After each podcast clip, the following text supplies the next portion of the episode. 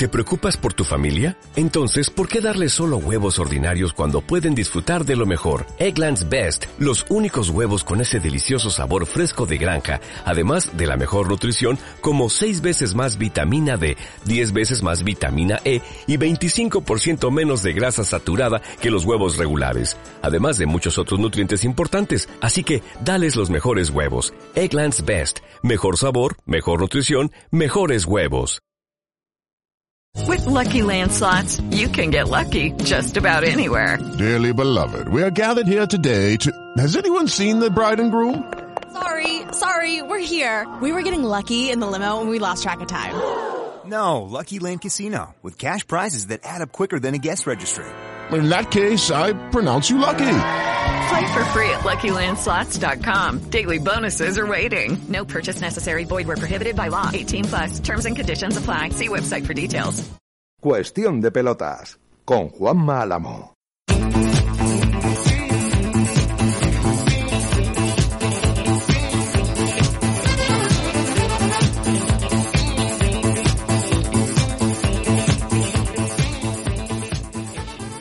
¿Qué tal están? Saludos, buenas noches, bienvenidos a este tiempo de radio, a este cuestión de pelotas de los viernes, a este último viernes del mes de octubre, quiero decir que ya hemos pasado por el último viernes de agosto, por el último viernes de septiembre, por el último viernes de octubre que pasamos hoy, mañana se cambia la hora, la liga sigue, estamos a nada del campeonato del mundo, eh, pues tiene buena pinta esto, eh, tiene buena pinta, tiene buena pinta.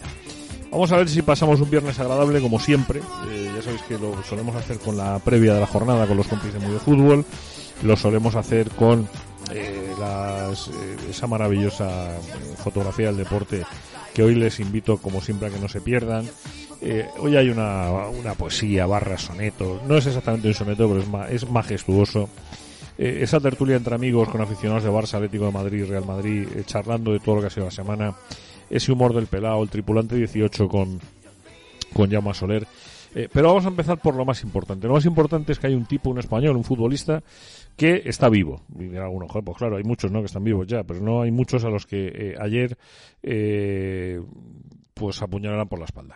Después del duro momento que vivimos ayer, tanto mi familia como yo queremos comunicar que afortunadamente estamos todos bien, a pesar de las circunstancias, y agradecer todos los mensajes de apoyo y cariño que estamos recibiendo.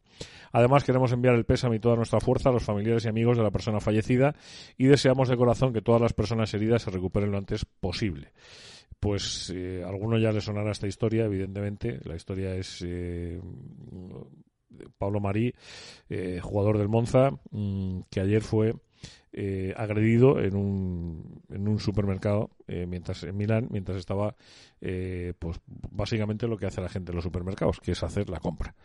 Mm, lo más importante insisto es que está vivo lo más importante es que está escribiendo él mismo cuál es la situación y eso como la sensación es que es que es así no hay, cosas en las que a mí me gustaría incidir. Es la segunda vez en menos de cuatro días que Xavi el entrenador del Fútbol Club Barcelona en la rueda de prensa previa al partido que va a disputar mañana frente al Valencia, el equipo eh, culé, eh, dice que si las cosas no salen bien, pues que se, irá y vendrá otro entrenador, ¿no? Que eso es, es la ley del fútbol. Sí, lo que pasa es que cuando uno piensa tanto y lo verbaliza tanto, al final acabará sucediendo.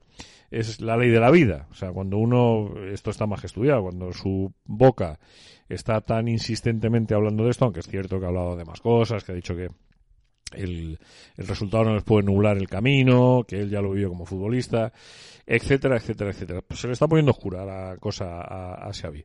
Y se le está poniendo oscura, sorprendentemente, la cosa eh, al Cholo Simeone. O sea, ya estamos en ese momento de la creación del relato opinativo de todos los que, mm, o de gran parte de los que están fuera del Atlético de Madrid, de que hay que eh, llevárselo por delante.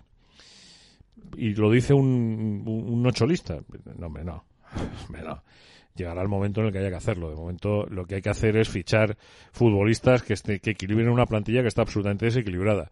Lo que hay que hacer es no consentir que alguien tenga secuestrado el equipo. Lo que hay que hacer es recuperar la esencia del Atlético Madrid. Lo que no se puede hacer es eh, empezar a ponerle el cañón en la cabeza al Cholo Simeone para que le queda un año más de contrato para ver qué sucede. ¿no? Creo que eso es, es tremendamente injusto. Insisto, lo dice un no cholista atlético, sí, saben ustedes que lo soy.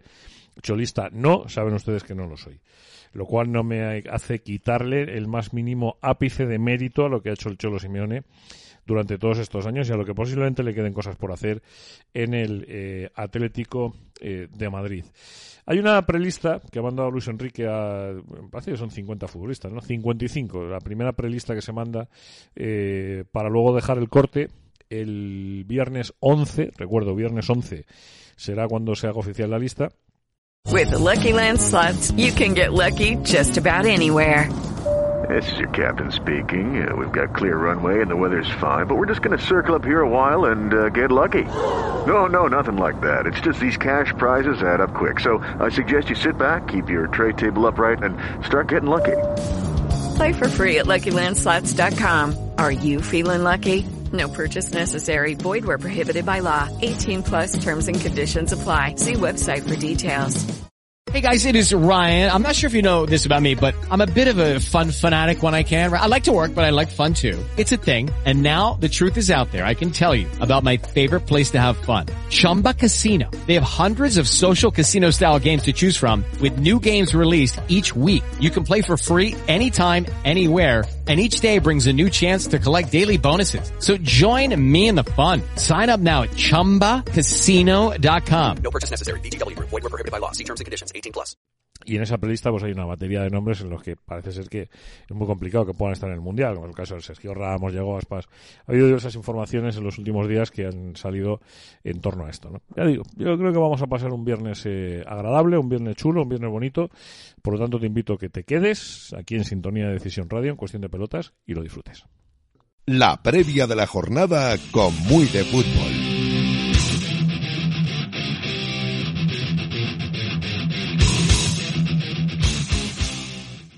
Bueno, pues como todos los viernes, vamos a meternos ya, antes de que sea más tarde, en territorio de la previa con los compañeros de Muy de Fútbol.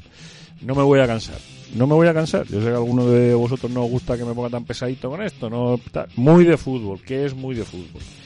Pues Muy de Fútbol es una web maravillosa que se responde a la nomenclatura de mdfutbol.com y que básicamente lo que viene a ser es un diario deportivo online, mm, así, directamente donde vas a encontrar muchísima información de fútbol, muchas crónicas, muchas eh, cositas que leer, muchas cosas interesantes que poder comentar. Eh, tiene un diseñito muy agradable, eh, está bastante chulo y los compis de Muy de Fútbol son con los que nosotros hacemos todas las previas durante todos los fines de semana.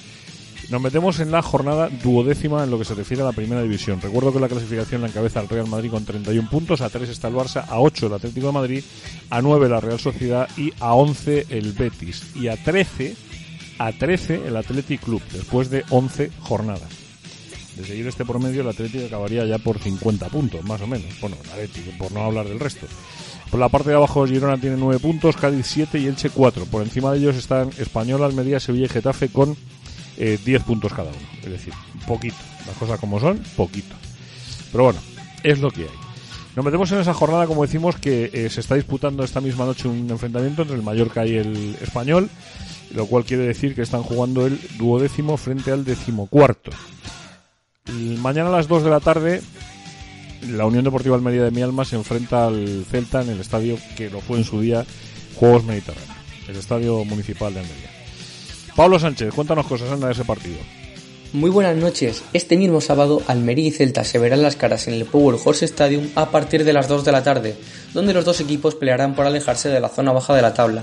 El Almería, a pesar de perder un punto ante el Villarreal en el minuto 90, llega a este partido con buenas sensaciones después de sus últimas jornadas, donde ha logrado sumar 6 puntos de 12 posibles, todos ellos conseguidos ante su afición. El equipo dirigido por Rubi parece que está cogiendo la dinámica de primera división y otra victoria ante los suyos y contra un rival directo podría suponer dar un golpe en la mesa. Por otra parte, el Celta llega después de empatar en el último minuto ante el Getafe y no gana desde principios de mes. La derrota por 4 en un Pucela parece que ha hecho daño a los gallegos. Con tan solo 11 puntos en 11 jornadas, el Celta se sitúa dos puntos por encima del descenso y parece que una vez más dependerá del estado de Yago Aspas para sacar el partido adelante. A las 4 y cuarto de la tarde, el Atlético de Madrid, este que tiene el corazón encogidito de los aficionados rojiblancos, el Atlético de Madrid cayó eliminado de los octavos de final de la Liga de Campeones, quedando un partido todavía por disputar, en el que se va a jugar estar en, la, eh, en el bombo del próximo sorteo de la Europa League, que tiene guasa la cosa, pero en cualquier caso, eh, ese Atlético de Madrid que tiene que renacer, ese Atlético de Madrid en el que el Cholo eh, hoy ha apelado a un poeta que parece que dijo alguien A mí no me importa lo que piensen de mí, eh, que él está muy contento y muy satisfecho con su trabajo. Pues juega a las 4 y cuarto en el. Eh, iba a decir en. Joder, iba a decir un disparate. En el estadio del Cádiz. 4 y cuarto de la tarde. Mm, Hugo Blanco, cuéntanos, anda, querido. Bueno, Juanma, qué mejor manera de continuar esta jornada del sábado a las 4 de la tarde. El nuevo Mirandilla cogerá el partido entre el Cádiz y el Atlético de Madrid. Un partido en el que el Cádiz querrá buscar esos tres puntos que le saquen de la salvación y el Atlético acercarse un poco más a los dos que van en cabeza. Hablemos un poco del Cádiz, Juanma. Hablamos de que tras el duro varapalo en Vallecas se espera que haya algunos cambios en el once titular debido a las sanciones de Alcaraz y de Iza y estamos pendientes del estado físico de Iván Alejo que apunta a ser titular. Vamos a hablar un poco de los puestos en los que se encuentra el Cádiz. Se encuentra en el número 19 con 7 puntos y a 3 de la ansiada salvación.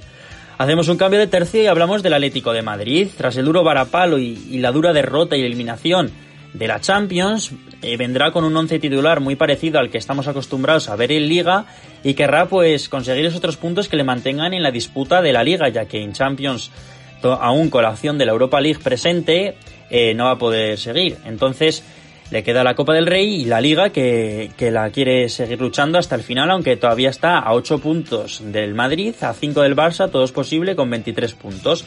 Concluimos diciendo que va a ser un partido muy interesante, ya que son ambos equipos tienen intereses eh, dispares, pero, pero muy interesantes. Así que nada, Juanma, un saludo y nos vemos la siguiente jornada. Siguiente parada en el camino de lo que va a ser este calendario del fin de semana. El partido que van a disputar el Ramón Sánchez Pizjuán, el Sevilla y el Rayo Vallecano a las seis y media de la tarde del sábado. Se enfrentan, en este caso, el titular del feudo, que está poquito a poquito remontando puestos en el decimosexto puesto con 10 puntos, y el Rayo Vallecano, que es décimo con 15. Cuéntanos cosas de este partido, Íñigo López, anda. Muy buenas noches a todos. Sevilla Fútbol Club y Rayo Vallecano se van a ver las caras en este partido trepidante de la jornada segunda de la Liga Santander. Un partido importante para ambos equipos ya que llegan con rachas completamente diferentes. El último partido que disputó el conjunto de Jorge Sampaoli en la Liga Santander lo perdió 3 a 1 frente al Real Madrid en el Santiago Bernabéu, aunque sí que consiguieron la victoria en Champions por 3 a 0 frente al Copenhague. Por su parte, Andoni, los Andoni Laola, el Rayo Vallecano, consiguió la victoria por 5 a 1 frente al Cádiz de la pasada jornada de la Liga Santander. Mirando hacia la clasificación, el Sevilla, el, conjunto local, es decimosexto con 10 puntos a uno del descenso que marca el Girona. Por otra parte, el Rayo Vallecano es décimo con 15. El, para el partido no podrán contar los entrenadores Jorge Sampaoli, no podrá contar con el Tecatito y con Nianzú, pero el Andoni Iraola no lo podrá hacer con Andrés Martín, Oscar Tejo y Randy Enteca, estos últimos dos, por sanción. Este partido importantísimo para ambos equipos se podrá ver en el Ramón Sánchez Pijuán este sábado a las seis y media. Compromiso que viene a continuación, pues eh, ni más ni menos que el que va a medir un partido bonito, un partido de esos chulos, clásicos, un Valencia Fútbol Club Barcelona en Mestalla a las 9 de la noche del sábado. Luye Maldonado, detállanos cositas de este partido con dos estilos de dos entrenadores tan absolutamente diferentes en el que Gatuso ha llegado a decir en la rueda de prensa que él corría mientras que Xavi jugaba otro fútbol. Anda, cuéntanos cositas de este partido. Valencia y Barcelona se miden el sábado 29 de octubre a las 21 horas en el estadio de Mestalla. De Burgos Bengochea será el encargado de arbitrar el encuentro entre el conjunto catalán y el conjunto valenciano. El partido se podrá seguir desde Dazón. El Barcelona viene de caer por segundo año consecutivo a la Europa League. El conjunto de Xavi venía con buenas sensaciones tras las victorias frente al Villarreal y al Athletic Club por 3-0 y 4-0 respectivamente. El Barça ya sabía que estaba eliminado antes de saltar al césped, ya que el Inter ganó al Victoria Pilsen y esto pudo afectar la moral del equipo, pero aún así el Bayern le dio un golpe de realidad venciendo por 0-3. El conjunto azulgrana, el líder, va bastante bien, son segundos a tres puntos del Real Madrid, que es líder. Además, en la competición liguera tiene 28 goles a favor y tan solo 4 goles en contra. Unos números espectaculares. El Valencia, por su parte, es noveno con 15 puntos, 3 por detrás de los puestos europeos. Los de Gatuso no pasan por una buena racha. Llevan tres partidos seguidos sin ganar. Empataron frente a Elche y Sevilla y perdieron contra el Mallorca. Los valencianistas intentarán aprovechar el mal momento de los culés y así acercarse a los puestos europeos. Los últimos cinco partidos disputados en liga entre el cuadro azulgrana y el cuadro Che tienen un balance de tres victorias para el conjunto catalán, un empate y una victoria del Valencia. El Barça tiene 12 goles a favor y 8 goles en contra en los últimos 5 partidos disputados contra el Valencia. En las filas del Barcelona destacamos a Robert Lewandowski. El delantero polaco lleva 12 goles y 4 asistencias en 11 jornadas ligueras. Es el pichichi de la liga y es el segundo máximo asistidor de la competición. En las filas del Valencia destacamos a Edinson Cavani. El delantero uruguayo es el máximo goleador de su equipo con 4 goles en 6 partidos y además ha repartido una asistencia. Pese a sus 35 años, es un jugador con mucho gol y con mucha experiencia que seguro que le va a dar mucho al Valencia en esta temporada. Saltamos a la jornada del domingo. Osasuna y Real Valladolid abren los partidos de primera división a las 2 de la tarde del próximo domingo en el Reino de Navarra. Daniel Arangay, ¿qué tal? Buenas noches. Muy buenas noches, Juanma. Partido muy interesante que seguirá este domingo a las 2 en el Salar, entre dos conjuntos que cuentan con dos grandes entrenadores que les ha llevado hasta donde están ahora. Osasuna llega tras realizar un gran encuentro en Montilivi ante el Girona, a pesar del empate a uno final. Una gran actuación que necesitaba el conjunto rojillo tras estar un mes sin ganar. Por su parte, el Real Valladolid llega en buena forma acumulando dos victorias consecutivas, la última de ellas, ante la Real Sociedad por 1-0 tras un inicio ligero un tanto malo, por lo que tratarán de ganar en Pamplona para prolongar su buena racha. En cuanto a las bajas en el cuadro rojillo lo será Quique Saverio, además de las dudas de Ed Arce y Lucas Torrón, mientras que en el cuadro vallisoletano son baja Anuar, Kennedy, Luis Pérez y Fresneda. 4 y cuarto. El Real Madrid, mm, después de perder su primer partido en no sé cuántos meses, en no sé cuántas competiciones y no sé cuántas historias, abre el Estadio Santiago Bernabéu para recibir al Girona. Y lo hará, pues eh, entendemos que con la intención de seguir haciendo ese saquito de puntos que lleva hasta ahora. Pues Ángel López, cuéntanos, anda. Buenas noches, Juanma. Vamos a la capital española para traeros la previa del Real Madrid-Girona. Real Madrid y Girona se verán las caras en el Santiago Bernabéu a las 4 y cuarto para disputar su correspondiente encuentro de liga. El Real Madrid vuelve a su templo después de firmar su primera derrota de la temporada contra el Leipzig por 3 a 2 en casa de los alemanes. El Madrid no tiene bajas hasta el momento, pero se esperan grandes rotaciones en el once de Ancelotti. Los gironenses irán al Bernabéu con la intención de puntuar, después de empatar a uno contra el Osasuna en casa en su último partido. Las bajas de los catalanes serán Juanpe, Borja García y Quevé, los tres por lesión. Esperamos un partidazo en el Santiago Bernabéu en el que pueda haber sorpresas y se llevará los tres puntos el mejor. Seis y media de la tarde del eh, domingo, ya con horario cambiado. Quiero decir que este partido ya empezará de noche. Horario cambiado, seis y media de la tarde, Athletic Club Villarreal. Eh, partido interesante porque supondrá el estreno liguero de Quique Setién después de la marcha de una Emery. Eh, el Athletic que tiene la necesidad, pues de que después de esa gran impresión que dio al principio de temporada, de verse las caras con el que va exactamente por detrás de él en la clasificación. Una y Bravo, cuéntanos, anda, cuéntanos. Buenas noches a todos. Partidazo entre Athletic Club y Villarreal en San Mamés el domingo a las seis y media de la tarde. Para los Leones que llegan con una racha de cuatro partidos seguidos sin ganar, es una auténtica final este partido. Necesitan sumar de tres cuanto antes y no pueden permitirse pinchar en casa ante un rival directo. El submarino amarillo, con los deberes ya más que hechos en Europa, tiene que centrarse en la liga. No va nada mal, séptimo, pero al ser un rival directo y fuera de casa, tiene que intentar sacar al menos un puntito. Valverde no podrá contar con Dani García ni Ander Herrera tras sus respectivas lesiones en el Camp Nou y los Roguets, plagados de bajas, viajarán a Bilbao sin Baena ni Morlanes por sanción, sin Gerard Moreno ni Foy por lesión y además cuenta con las dudas de Capú y Pedraza. 9 de la noche, sin salir del País Vasco. Juega la Real Sociedad con el Betis. Otro partido muy interesante de dos equipos que están muy parejos. La Real es cuarta con 22 puntos, el Betis es quinto con 20. Se ven las caras en el estadio de Anoeta. Javier del Estal, buenas noches. Buenas noches a todos. Real Sociedad y Betis se enfrentan este domingo, 30 de octubre a las 9 de la noche. Los verdiblancos se las verán frente a una Real Sociedad que viene de vencer 2 a 0 frente a Lomonia. Los sevillanos ya están clasificados para la siguiente ronda de Europa League y en la liga están en una cómoda quinta posición. Este partido sería clave para arrebatarle la cuarta plaza a la Real.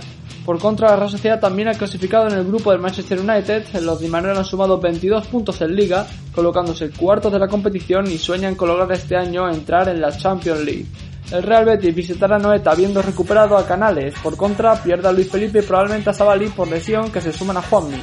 Por otro lado, la Real contra con la baja de David Silva en el centro del campo y de Barrenechea, así como de Sadik. Eso sí, la Real recupera a Sorlov. En conclusión, un partido clave para ambos equipos que se juegan su puesto en la Champions League. Ganar este partido sería un primer gran paso para acercarse a sus respectivos objetivos. Y la jornada se va a cerrar el lunes a las 9 de la noche con un enfrentamiento pues en el que los ilicitanos, que de momento no conocen la victoria después de 11 jornadas, van a abrirle el estadio al Getafe. Partido importante para los dos, especialmente para los locales. De perder, hueco importante, además el que se abriría eh, tan prontito. Cuéntanos, anda, Lidia Villarreal. Muy buenas noches, Juanma. El partido que cierra esta jornada de la liga es el Elche Getafe, el lunes a las 9. Vuelta al Martínez Valero para un Elche que sigue sin conocer la victoria esta temporada en el campeonato doméstico. Pese a la imagen renovada que vienen mostrando los chicos de Almirón desde su llegada, parece que la fragilidad defensiva que acusa al equipo más goleado de la competición, con 26 dianas encajadas, sigue condenando los esfuerzos del grupo. Si tenemos en cuenta los enfrentamientos presentes en el feudo licitano, victoria, empate y derrota han sido los resultados cosechados entre franjiverdes y azulones en los últimos tres cruces, por lo que en principio ninguno parte con la victoria de favorito. La alineación utilizada por Almirón debería ser muy similar a la que también rindió en algunos tramos del partido contra el español. Es baja confirmada de Palacios por la lesión en los isquios. Y por su parte, el Getafe, con toda la semana por delante para los preparativos del partido, debería volver a incorporar al grupo a Damián Suárez y a Aleñá, por lo que le permite a Quille utilizar su once tipo de nuevo un partido oficial. No formará parte de este once ideal Mauro Alambarri, que tendrá que pasar por quirófano debido a sus problemas en el tobillo y causará baja durante casi cuatro meses aproximadamente. Eso en lo que se refiere a la primera división del fútbol español. Segunda división, que también lógicamente cumple jornada, que también lógicamente eh, tiene que ir pasando fechas, y en este caso me parece que es la decimotercera jornada del calendario. Las Palmas y Alavés ocupan en este momento los puestos de ascenso. 26 tiene Las Palmas que no ha perdido ningún partido. 23 tiene Alavés. 21 Burgos, Granada, 21 Burgos, 20 Granada, Cartagena y Albacete, que son los que ocupan los puestos de promoción. Por abajo, Lugo con 12, Ibiza con 11, Málaga con 9 y Mirandés con 8. Hoy, por cierto, he tenido la posibilidad de ver eh, en una imagen, en un reportaje de televisión, un reportaje absolutamente despreciable para intentar ir a por un, una buena persona, un, un entrenador honesto como Juan Carlos Carcedo.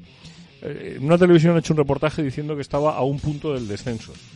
Se les ha olvidado decir que, por ejemplo, está a 6 del, puesto siguiente a la promoción de ascenso. Eh, y se les ha olvidado, en el reportaje, se les ha olvidado decir que desde el undécimo, que tiene 16 puntos, hasta el primer puesto de descenso, que es el Lugo, tiene 12, son 4. Se les ha olvidado decirlo. Es una, son esas persecuciones mediáticas que se dan sin saber ni cómo ni por qué. Pues eh, hoy tocaba a Juan Carlos Carcedo. Bueno, ¿qué le vamos a hacer? Más allá de que los resultados que ha conseguido hasta el Real Zaragoza pues provocan una cierta inquietud en el, en entre los maños. De los últimos cinco partidos ha ganado uno, ha empatado dos, ha perdido dos. Quiero decir, más allá de eso. Pero cuidado con las persecuciones, que es que el Racing está igual, el Oviedo está igual, la Ponferradina está igual, el Leganés está igual y no veo esas persecuciones. El Leganés es el equipo de primera división hace dos temporadas. Por ejemplo, digo, ¿eh? Por ejemplo. Darío López, como siempre, cuéntanos cosas, anda, de la segunda división. Amigos y amigas de Decisión Radio, os doy la bienvenida a una nueva jornada de la Liga Smartbank que van a protagonizar nuestros queridísimos 22 equipos que forman la categoría de plata de nuestro fútbol, del fútbol español. Todo está muy igualado y en esta jornada 13 vamos a poder ver algún cambio que otro en la clasificación, pero no importante, porque ya saben que estos son 42 jornadas y que cuenta la primera como la última, la tercera como la 15 y así, porque todo es muy importante en esta Liga Smartbank. Esto es como una ecuación, es una regla regla de tres donde ningún número puede faltar y la Liga Smartbank es una locura. Jornada 13, muy importante, tenemos partidos muy bonitos para que no vamos a engañar. Hoy a las 9, ahora mismo se está jugando en el Heliodoro Rodríguez López, el Tenerife frente al Real Zaragoza, un duelo de históricos de nuestro fútbol. A las 2 de la tarde abre el sábado a la hora del Bocata con el Andorra Ponferradina, 4 y cuarto. Tendremos el Huesca Las Palmas a las 6 y media, doble enfrentamiento. Nos iremos a Mendizorroza para ver el Alavés Oviedo, que a las 6 y media también tenemos ese Leganés Racing de Santander en el Estadio Municipal de Butarque. 9 de la noche, el sábado cierra con el Burgos Ibiza en el campo del plantío. A las 2, el domingo, la hora del Bocata, como he dicho anteriormente, se enfrentará el Lugo frente a Mirandés en el campo Ángel Carro. Después el Málaga Ibar se jugará a las 4 y cuarto de la Rosaleda, un duelo también de históricos de primera división. A las 6 y media Cartagena Granada, cierra el domingo a las 9 con el Albacete Villarreal B en lo que es el Carlos Belmonte. Y a las 9 de la noche, el lunes, para finiquitar la jornada a lo grande, tendremos un partidazo entre Levante Unión Deportiva y Sporting de Gijón en el Estadio Ciudad de Valencia. Como habéis visto, los platos, los entrantes, como son el Tenerife Zaragoza, el Huesca Las Palmas, no están mal, pero es que los postres tampoco. Porque el Málaga Eibar y el Levante Sporting son dos partidazos también. Lo podéis planificar además de una manera correcta, porque no son horas que se acerquen mucho. Ya sabéis que las 4 y cuarto del domingo y las 9 del lunes, pues ya hay una gran diferencia de horario. También con las 9 del día de hoy y mañana a las 4 y cuarto entre Huesca Las Palmas. Eso lo podéis planificar muy bien porque no merece la pena perderse nada. Esto es lo que son las fechas, lo que son los partidos que nos van a dejar esta jornada 13, ¿no?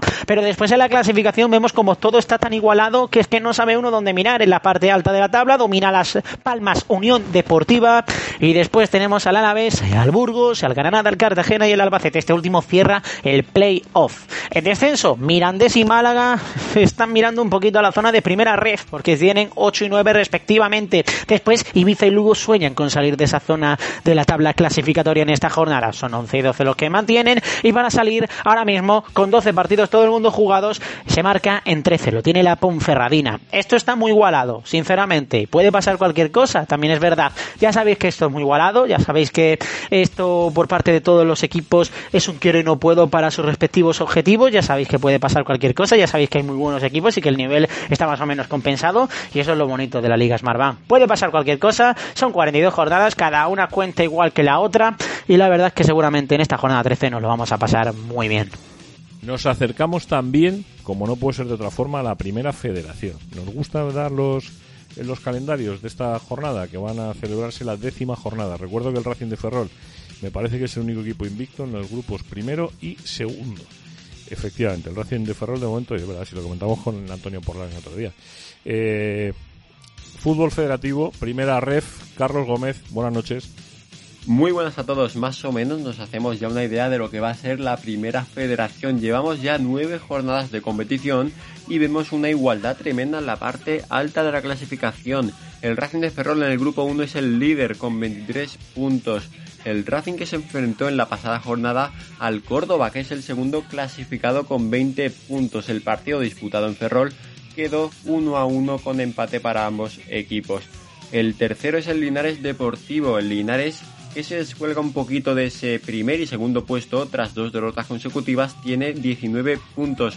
El Alcorcón y el Sanse los encontramos como cuarto y como quinto respectivamente con los mismos puntos, con 17 puntos en 9 partidos. En la parte baja del grupo 1 encontramos al Club Deportivo Badajoz que abre estos puestos de descenso con 8 puntos. Con 7 encontramos a la Real Balompédica Linense y al Pontevedra. Con tres puntos, solamente una victoria en nueve partidos, tenemos al Ceuta, que es el penúltimo clasificado. Y como el colista del grupo tenemos al Talavera, el conjunto manchego, que solo ha sumado un empate en estos nueve partidos. Es el equipo más goleado con 20 goles en contra y menos 12 de diferencia de goles. Vamos ahora con los partidos que nos depara en el grupo 1 la décima jornada. La jornada que se abre con ese Celta B Real Madrid Castilla a las 5 de la tarde este sábado. A las 7 tenemos dos encuentros en Riazor. El Deportivo de La Coruña que recibe al Sanse y el Linense recibirá a la Cultural Leonesa. Pasamos al domingo por la mañana, tenemos esos cuatro partidos de siempre y esta vez son Fuenlabrada contra Racing de Ferrol que es el líder, el Mérida que recibe al Algeciras el Rayo Majadahonda que se ve las caras con el Linares Deportivo y Unionistas que recibe al Ceuta. Pasamos ahora a la tarde y encontramos un partido muy interesante a las 4. Tenemos Córdoba, que es el segundo, contra el Talavera, que es el colista del grupo. A las 5 tenemos Pontevedra, San Fernando y para acabar a las 6 Alcorcón, Badajoz. Vamos a repasar ahora rápidamente la clasificación del segundo grupo. El primer y nuevo líder es el Castellón con 20 puntos. El Eldense es segundo con 19. Tenemos al Alcoyano que se descuelga un poco con 3 derrotas consecutivas y con 16 puntos. El Real Murcia es cuarto con 15 puntos. Y como quinto tenemos a la Real Sociedad B con 14 puntos. Pasamos ahora a la zona baja en la que encontramos al Bilbao Athletic con 10 puntos. También tenemos al Real Unión con 9, a la Morevieta con 8, a la Nucía también con 8 puntos y al Calahorra que es el colista con 7 puntos. Vamos ahora con los partidos de la décima jornada del grupo 2. A las 5 el sábado tenemos Logroñés contra el Nastic de Tarragona. A las 5 también tenemos partidas de una Bonevieta que el conjunto vasco que se enfrentará al Alcoyano. A las 7 tenemos Numancia contra Bilbao Athletic para cerrar el sábado. Por la mañana del domingo a las 12 tenemos Intercity contra la Unión Deportiva Logroñés. También tenemos Nucia contra Sabadell y Real Sociedad B contra el Atlético Baleares. Estos son los partidos por la mañana. Por la tarde a las 4 tenemos Calahorra contra el Real Unión y a las 6 tenemos dos interesantes partidos. El primero de ellos es en Murcia, el Murcia que se enfrentará a los Asuna Promesas. Y también a la misma hora tenemos primer clasificado el Castellón que visitará al Eldense que es el segundo clasificado. Para cerrar la jornada a las 7 tenemos Barça Athletic contra Cornellá en ese derby catalán. Esto es todo de la jornada 10 de la Primera Federación. La semana que viene más con la jornada 11. Por último, nos asomamos al, al fútbol eh, internacional. Nos asomamos al panorama internacional, que no queda mucho, ¿eh? porque estamos ya a la vuelta de la esquina con un mundial, no queda mucho y nos tenemos que asomar para saber qué se va a celebrar este fin de semana por toda Europa. Laura Álvarez, cuéntanos. Buenas noches, Juanma. Queridos oyentes, tras repasar lo más destacado del fútbol español, viajaremos por Europa para conocer los partidos más destacados del fin de semana. Comenzamos con la Premier League. La jornada 14 del fútbol inglés comenzará el sábado a la una y media de la tarde con un Leicester-Manchester United. Los Foxes no han comenzado la temporada con buen pie y buscarán la victoria ante el City de Guardiola, que se encuentra segundo. A las 4 el Bournemouth recibirá al Tottenham, que no podrá alinear a dos de sus mejores atacantes, Richarlison y Kulusevski, por lesión. A la misma hora el Chelsea se enfrentará al Brighton. El conjunto londinense viene de ganar al Salzburgo por 1-2 en Champions League. El último encuentro del sábado se celebrará en Anfield. El Liverpool recibe en casa al Leeds a las 9 menos cuarto. El conjunto dirigido por Klopp necesita sumar de 3 en 3 para acercarse a los puestos del Champions. El Arsenal, que es el actual líder de la Premier, recibirá el domingo a las 3 al Nottingham Forest. Mikel Arteta no podrá contar con Zinchenko, El Neni y Smith Rowe. A las 5 y cuarto, el Manchester United se medirá al West Ham en Old Trafford.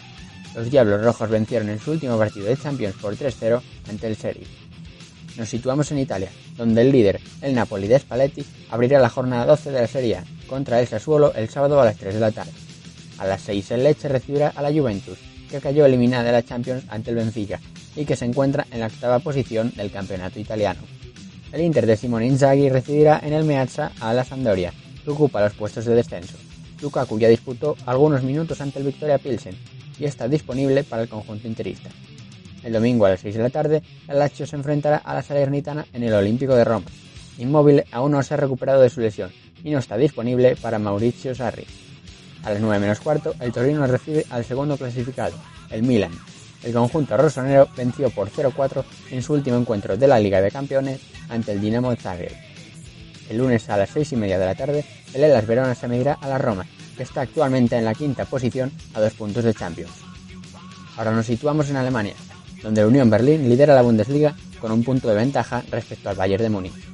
El conjunto bávaro recibe en el Allianz Arena al Mainz el sábado a las 3 y media de la tarde. El Eintracht se enfrentará a las 6 y media del sábado al Borussia Dortmund, que está quinto a un punto de Champions. El domingo a las 3 y media de la tarde, el Unión Berlín recibe en la capital alemana al Borussia Mönchengladbach, que tiene la enfermería plagada de jugadores lesionados. Por último viajamos a Francia, donde el líder, el Paris Saint-Germain, se enfrentará al Troyes en el Parque de los Príncipes el sábado a las 5. El tridente ofensivo formado por Messi, Neymar y Mbappé está muy acertado de cara a puerta y los parisinos buscarán una nueva victoria para alejarse de sus perseguidores. La jornada 13 se cerrará con un Olympique de Lyon-Lille. El domingo a las 9 menos cuarto, ambos equipos necesitan sumar para acercarse a los ansiados puestos de Champions. Aquí concluye todo. Espero que puedan disfrutar de un apasionante fin de semana cargado de fútbol. Y con esto, con esto, empaquetamos todas las previas, toda la jornada, toda la previa que hacemos nosotros aquí con los compis de MDF.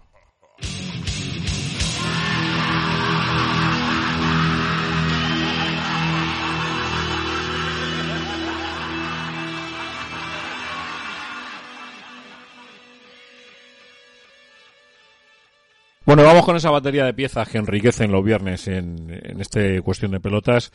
Ya sabéis que nos acercamos a unas eh, fotografías maravillosas del deporte que nos trae eh, Antonio Porlán. Unos sonetos del deporte que son realmente interesantes y además la pedra de Diego Cerrato. ¿Por dónde vamos a empezar hoy?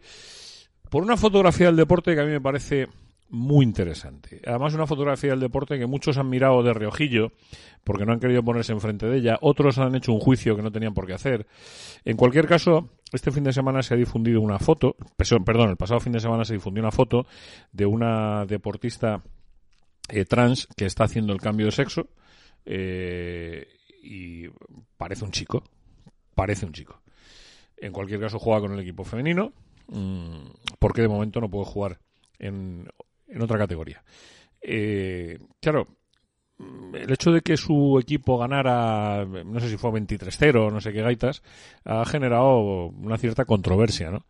Eh, y más en, en, las semanas en las que estamos viviendo con este tema. De verdad, les invito a que no se pierdan la fotografía del deporte, el Crónicas Murcianas de Antonio Porlán, porque es mmm, muy, iba a decir demoledor, pero creo que la palabra correcta es esclarecedor. Querido Antonio, buenas noches. Crónicas Murcianas, la foto semanal del deporte con Antonio Porlán.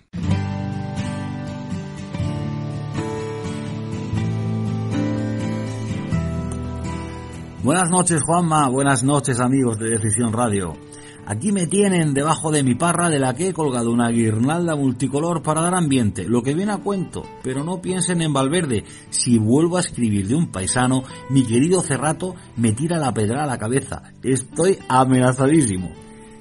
La cuestión es que el fin de semana nos trajo un cromo que es imposible dejar de lado.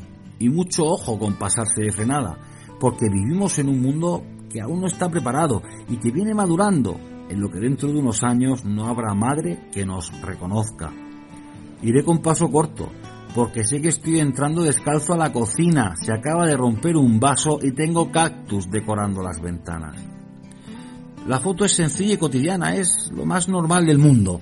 Se trata de un tipo de 25 primaveras, un joven que como miles, cada fin de semana se calza las botas y rifa sus pantorrillas por esos campos de Dios, un loco más del balón que entrena y juega en las categorías menores del fútbol español porque ama este juego y lo disfruta desde los nueve años.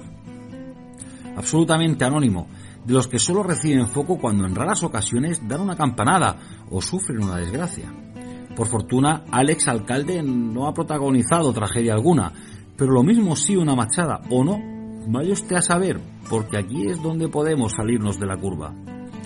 La foto la tenemos en todos los medios y procede del Twitter del Club Sportivo Europa, un histórico de los de siempre. Muestran el resultado del partido al descanso del equipo de Alex, tremenda paliza, 10-0, ilustrándolo con una foto suya en pleno escorzo. En un campo que se ve sin gradas, se adivina el césped artificial y una iluminación un tanto tenue, su figura me recuerda a José Mari Vaquero, tren inferior espectacular, punto de gravedad bajo, musculatura privilegiada y un físico que se muestra guerrido y poderoso. Y además juega de nueve. Hasta aquí lo de siempre. Pero lo que ha montado este pitote es que le rodean chicas, rivales y alguna compañera, porque compite entre ellas. Y es que según leo este futbolista lleva varios años en su proceso de cambio de sexo. Sinceramente, un camino respetable, seguramente tan traumático como ilusionante, pero durísimo en una palabra, porque muchos no lo han soportado separando sus vidas del deporte definitivamente, o al menos de las competiciones federadas. De otros tragos amargos ni hablo.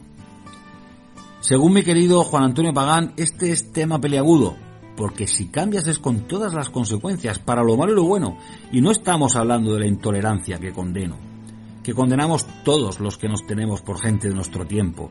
Estamos hablando de otras connotaciones, que es aquello de los límites, o lo que es lo mismo, que el bancal de cada uno termina en el del vecino. Porque además del respeto por las personas y las parras de cada cual, y aquí no se libra nadie, también entra en juego la consideración por el propio deporte, por su esencia, y esa es la clave y no otra. Me explico. Es de cajón. Esto lo discurren hasta los que solo les da el coco para comer chicle y ver la tele al mismo tiempo. Hay que mirar por el trabajo de todos, evitando situaciones injustas, que para todos las posibilidades sean las mismas. Incluso dejando a un lado al bueno de Alex, recordamos otros casos, entre los que destaca el de la famosa nadadora Lía Thomas y cómo se dio parda ante la manifiesta superioridad que tenía. Recordarán que las que competían contra ella se negaban a subirse al podio a la foto y se hizo viral la imagen de la americana en lo alto del cajón sin nadie a los costados y con sus rivales al fondo con los ramos de flores en las manos y mirando a otro lado.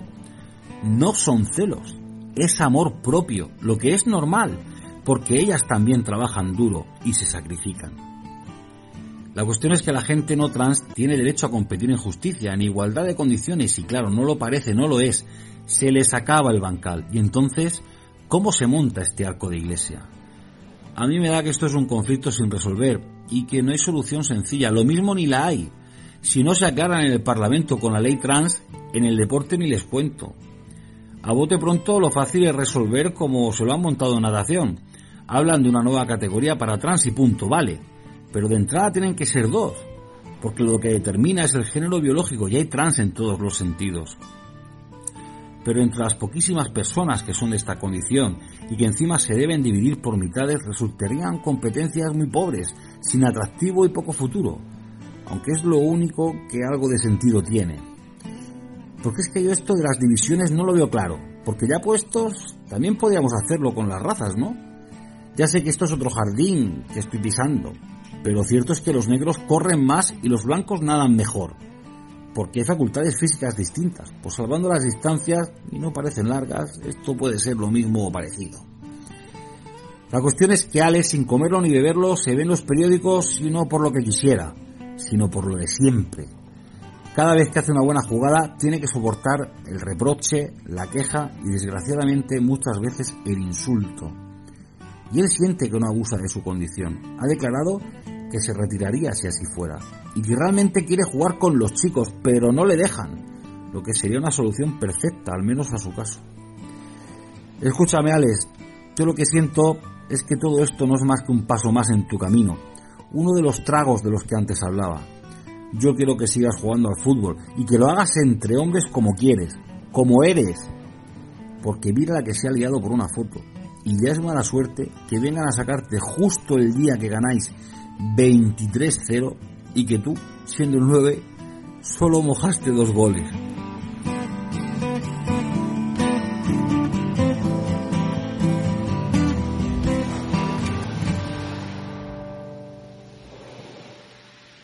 Segunda paradita en el camino, pues nuestra pedra del de, amigo eh, Cerrato, Diego de todos los días. Por cierto, el martes que viene tendremos un especial Pedras, es día 1 de noviembre.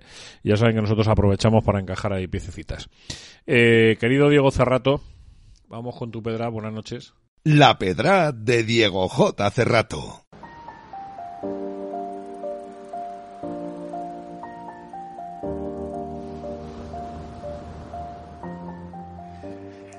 Hola, ¿qué tal, querido Juanma? Queridos oyentes de Cuestión de Pelotas en Decisión Radio, ¿qué tal? ¿Cómo están?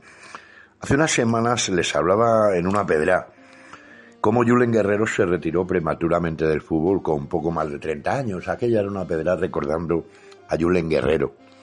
Hoy tengo la pedra de contarles algunos casos de retiros prematuros o forzosos. El caso más tremendo es el de Salvador Cabañas. Es el caso más trágico en la historia del fútbol mexicano. Cabañas, que era icono absoluto de la América, en el baño de un bar, digamos de mala muerte, tuvo un altercado. Y sin saber por qué ni por qué no al 100%, el caso es que recibió un disparo en la cabeza. El internacional paraguayo, que decía tener un precontacto con el Manchester United, sobrevivió, pero lógicamente nunca más volvió a una cancha de fútbol. Otro caso escalofriante es el de Ryan Mason, En 2017, el jugador del Hull City chocó cabeza con cabeza en el Stafford Bridge con Gary Cahill. Cayó fulminado y hubo de abandonar el campo en camilla, con collarín y hasta con una bombona de oxígeno. Se había roto el cráneo y tras su intervención, el Daily Mirror tituló Mason se debate entre la vida y la muerte. Con un futuro prometedor y con tan solo 27 años, se vio obligado a colgar las botas. Luego, curiosamente, fue el entrenador más joven de la Premier cuando sustituyó a Mourinho en el Tottenham. También es reciente el caso del Kun Agüero, que tras una espléndida carrera futbolística y recién incorporado al Barça, sufrió en un partido frente al Alavés una arritmia que por prescripción médica le retiró del fútbol. El padre de la mega estrella actual Haaland, Alf Ingel Haaland, tuvo que dejar el fútbol por una gravísima lesión. El quid de la cuestión es que esta lesión la provocó el Diablo Rojo Roy King en un duelo de los dos Manchester. King ya se los había tenido tiesas con Haaland en otras ocasiones y declaró después que la entrada fue una venganza. Venganza que retiró del fútbol a Alf Ingel. Y también quiero recordar cuando en el año 2005, en un Real Madrid-Zaragoza, César Jiménez y Luis Figo pugnaban por un balón dividido. Figo llegó tardísimo y le clavó los tacos temerariamente en la rodilla izquierda del central maño. La escena es escalofriante. A los 28 años, aquel prometedor central del Real Zaragoza había dicho sin querer adiós para siempre al fútbol.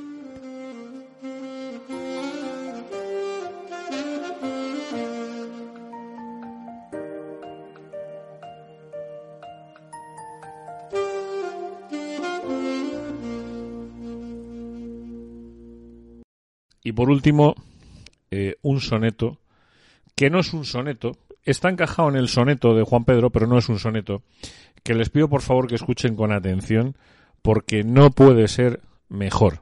O sea, es muy difícil que pueda ser mejor. Se lo digo como lo siento, ¿eh? Muy complicado que pueda ser mejor. Es un texto brutal. Escuchen. Okay, round two. Name something that's not boring. Laundry? Ooh, a book club. Computer solitaire, huh? Ah, sorry, we were looking for Chumba Casino. That's right. ChumbaCasino.com has over 100 casino style games. Join today and play for free for your chance to redeem some serious prizes. ChumbaCasino.com. No purchase necessary. Where prohibited by law. 18 plus terms and conditions apply. See website for details. Lucky Land Casino asking people what's the weirdest place you've gotten lucky? Lucky? In line at the deli, I guess? Aha, in my dentist's office. More than once, actually. Do I have to say? Yes, you do. In the car before my kids' PTA meeting. Really? Yes. Excuse me, what's the weirdest place you've gotten lucky? I never win and tell. Well, there you have it. You can get lucky anywhere playing at LuckyLandSlots.com. Play for free right now. Are you feeling lucky? No purchase necessary. Void where prohibited by law. 18 plus. Terms and conditions apply. See website for details.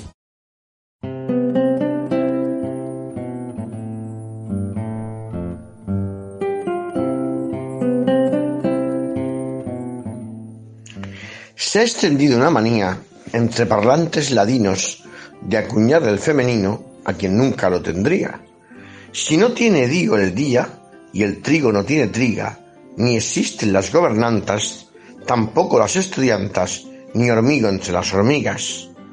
Aunque lo intenten comprar con millones y millones, un trono no tiene trona, ni jaguara has de llamar a la hembra del jaguar, y aunque el loro tenga lora y tenga una flor la flora, mi lógica no se aplaca, no tienen vacos las vacas, ni los toros tienen toras. Aunque las libras existan, con los libros no emparejan, y tampoco se cotejan suelos que de suelas distan. Por mucho o mucha que insistan, mi mano no tiene mana, que no tiene rano la rana, y foco no va con la foca, ni utilizando por boca el masculino de Ana.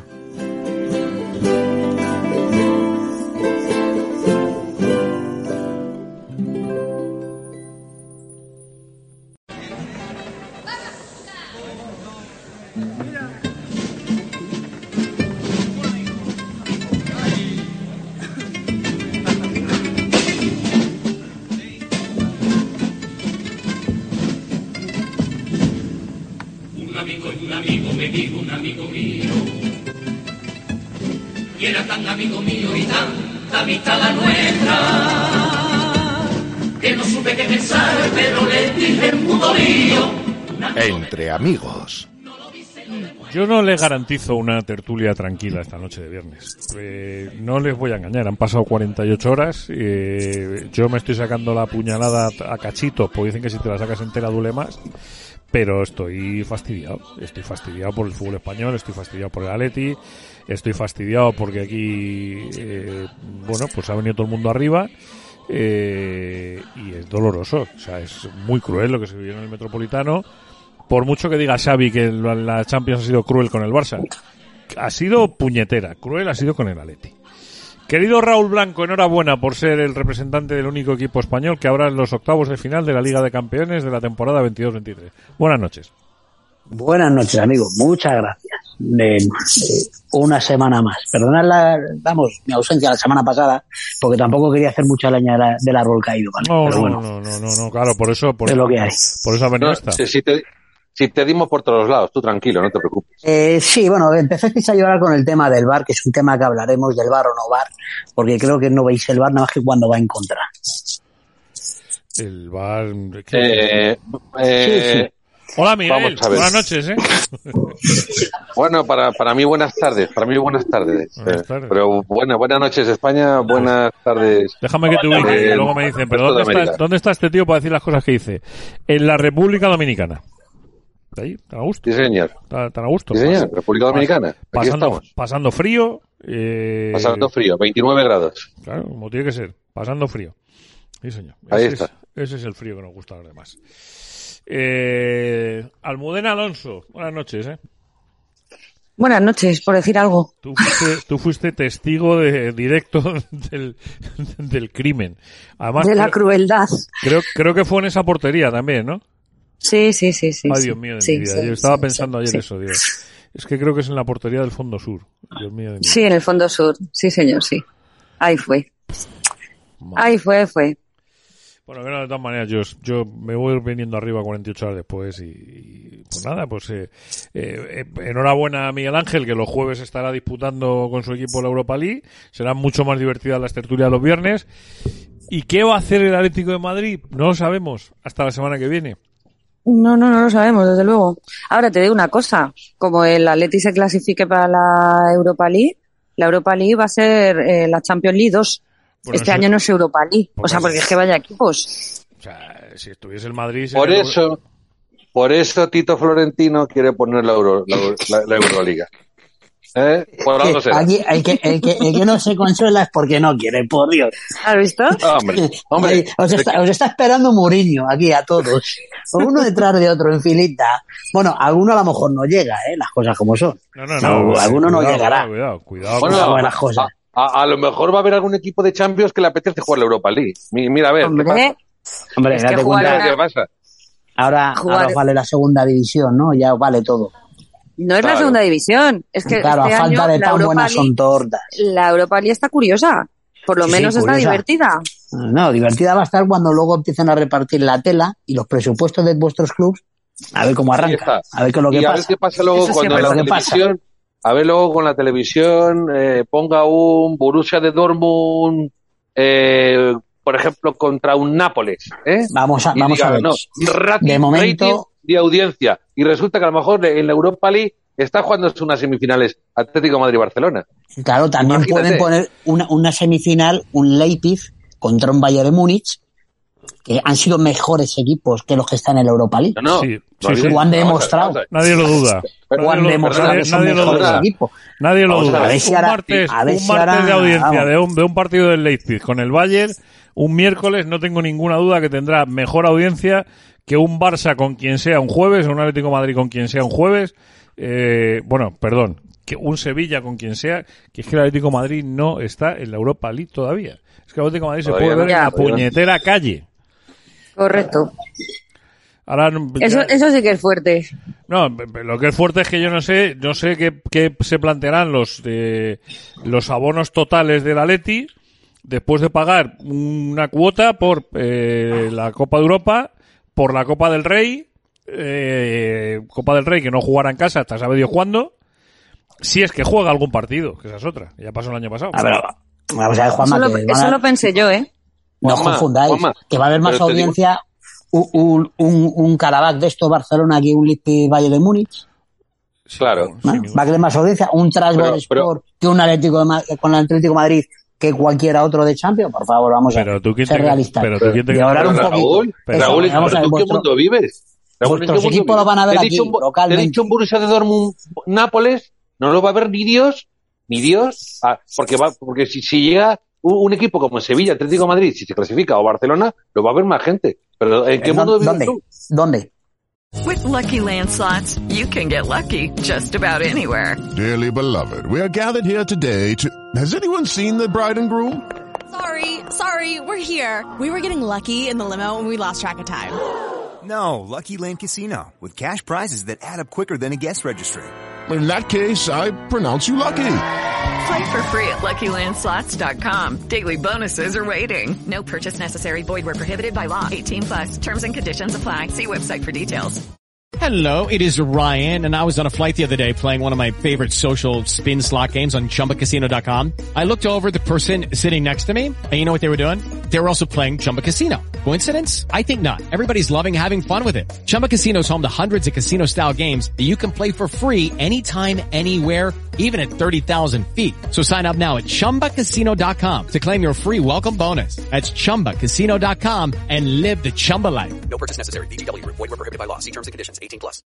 Aquí, Pero ¿cómo que aquí? aquí. En el resto de ¿Cómo Europa, el resto del mundo no creo, ¿eh? Lo dudo. Pero vamos a ver. Alma cándida, alma cándida.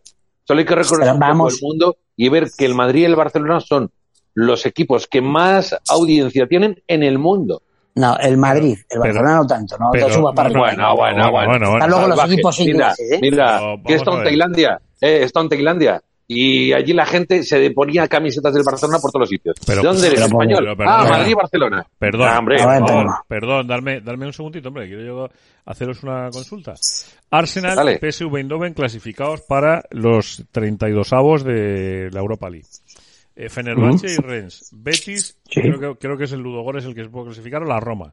Ludogores o la Roma. Eh, Braga, Unión de Berlín o Unión Saint Germain, que este es el equipo, el grupo más no sé qué. Eh, Real Sociedad Manchester United. Eh, Lazio eh, y Feyenoord. Hostia, creo que, salvo alguna excepción, como es el caso del Karabakh, ¿sabes? El Trabzonspor, que bien pudiera ser el Mónaco, que te recuerdo que creo que el Mónaco fue campeón de Europa, eliminando al Madrid. With Lucky Land slots, you can get lucky just about anywhere. Dearly beloved, we are gathered here today to. Has anyone seen the bride and groom? Sorry, sorry, we're here. We were getting lucky in the limo and we lost track of time.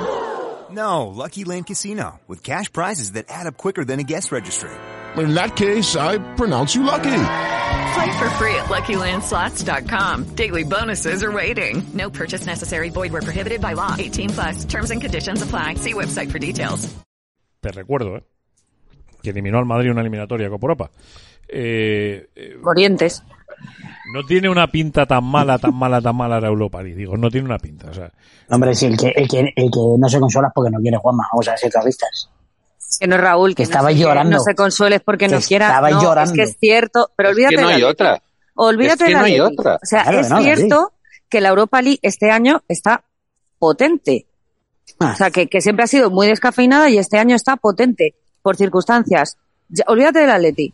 No solo el Atleti, es que hay equipos muy fuertes. es que, que la Leti no está todavía. Vamos a dejar las cosas claras. Por eso, por eso, pues mira, Que lo mismo se mejor me lo pones, mejor me Lo pones. Oye, Leverkusen. enano, enano, te estás Eso no va a pasar. Y, y, y tú no eres muy grande, ¿eh? Eres muy chiquitín. Yo no, yo no muy me doy Palmasteis vengas el otro día, que esa es otra. ni- Pero si Claro, nosotros o sea- palmamos, si venimos de ganar al Barcelona y darle un repaso de arriba abajo y yo ganar una porra, pero ¿qué problema hay? Vamos No, no, el último partido que habéis Wanda. jugado no es el del Barça, es el de la El- Champions. bueno, es que la semana pasada me lo tarí, pero hay que reconocerlo. Wanda, Todavía, déjame que te cuente algo. Déjame que te cuente algo, Wanda. Cuént- Cuéntame. Eh, es- es- es- estos, estos merenguitos, merengones o merenguistas, eh, que van, van de guays, porque van de guays de, de son eh, la Champions League y son la Champions League, ¿vale? Porque no viven de otra cosa que es de esto. pues, eh, la vanguardia es la vanguardia, según dicen ellos, y son unos, unos pues eso, escalafandritas, pero no pueden hacer otra cosa. Pues resulta que tienen la suerte tan, tan, tan en el culo de siempre marcar último momento, siempre el último tal, que van a perder el partido que tienen que perder.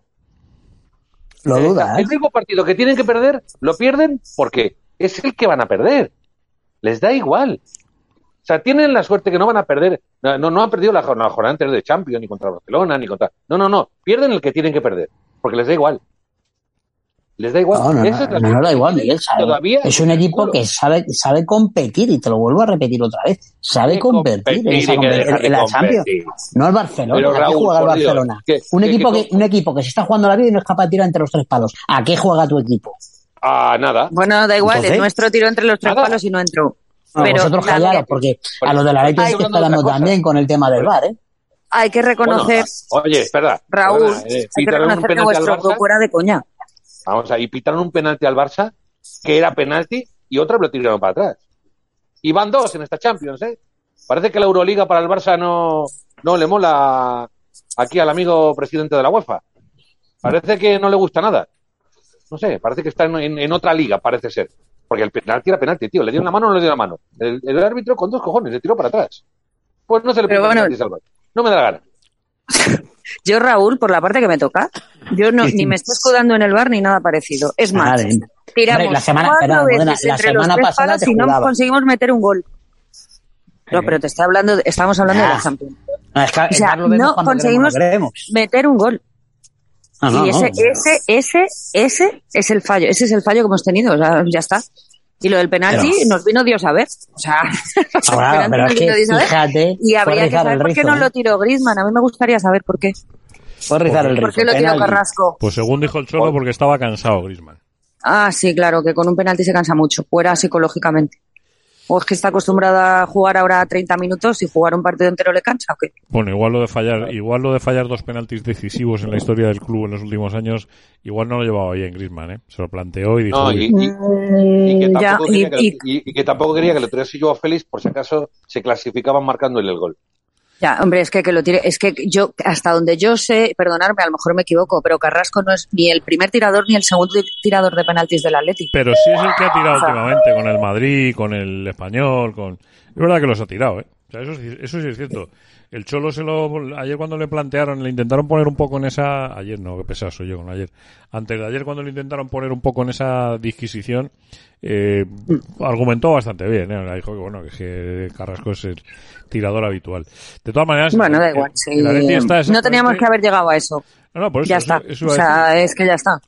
En el caso del Atlético de Madrid está exactamente donde tenía que estar, punto. Totalmente, totalmente. Pa- O sea, donde- totalmente. Donde, tenía que estar.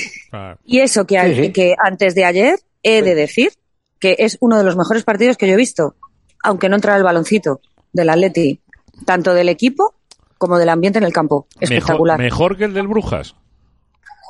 Eh, el del Brujas fue espectacular. muy bueno, ¿eh? O sea, digo del, del partido, digo técnicamente, ¿eh? O sea, no... Eh, partido estuvo muy bien.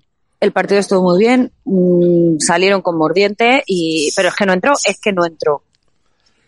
O sea, pero, pero sí, a mí, Bueno. a mí me gustó mucho. yo la O sea, a mí me gustaron. la experiencia que vivimos en, la, en el programa en directo el miércoles. Estábamos hablando de baloncesto, Miguel, y de pronto pues, estaba con Paco Simón y Oscar Rebollo hablando de básquet, como todos los miércoles, a la que estás invitado, por cierto, el miércoles que te dé la gana.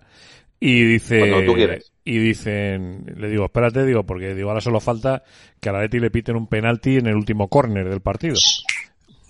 No, no, pero esto, Le pita- le esto, el lo. Pero escucha, esto es lo que de siempre. Tú, con el Atleti, no puedes irte del campo. No puedes irte del campo. Yo la gente que veía que se iba, digo, estos no, no, no son del Atleti. No son del Atleti. o sea, no los Había, había, había pitado.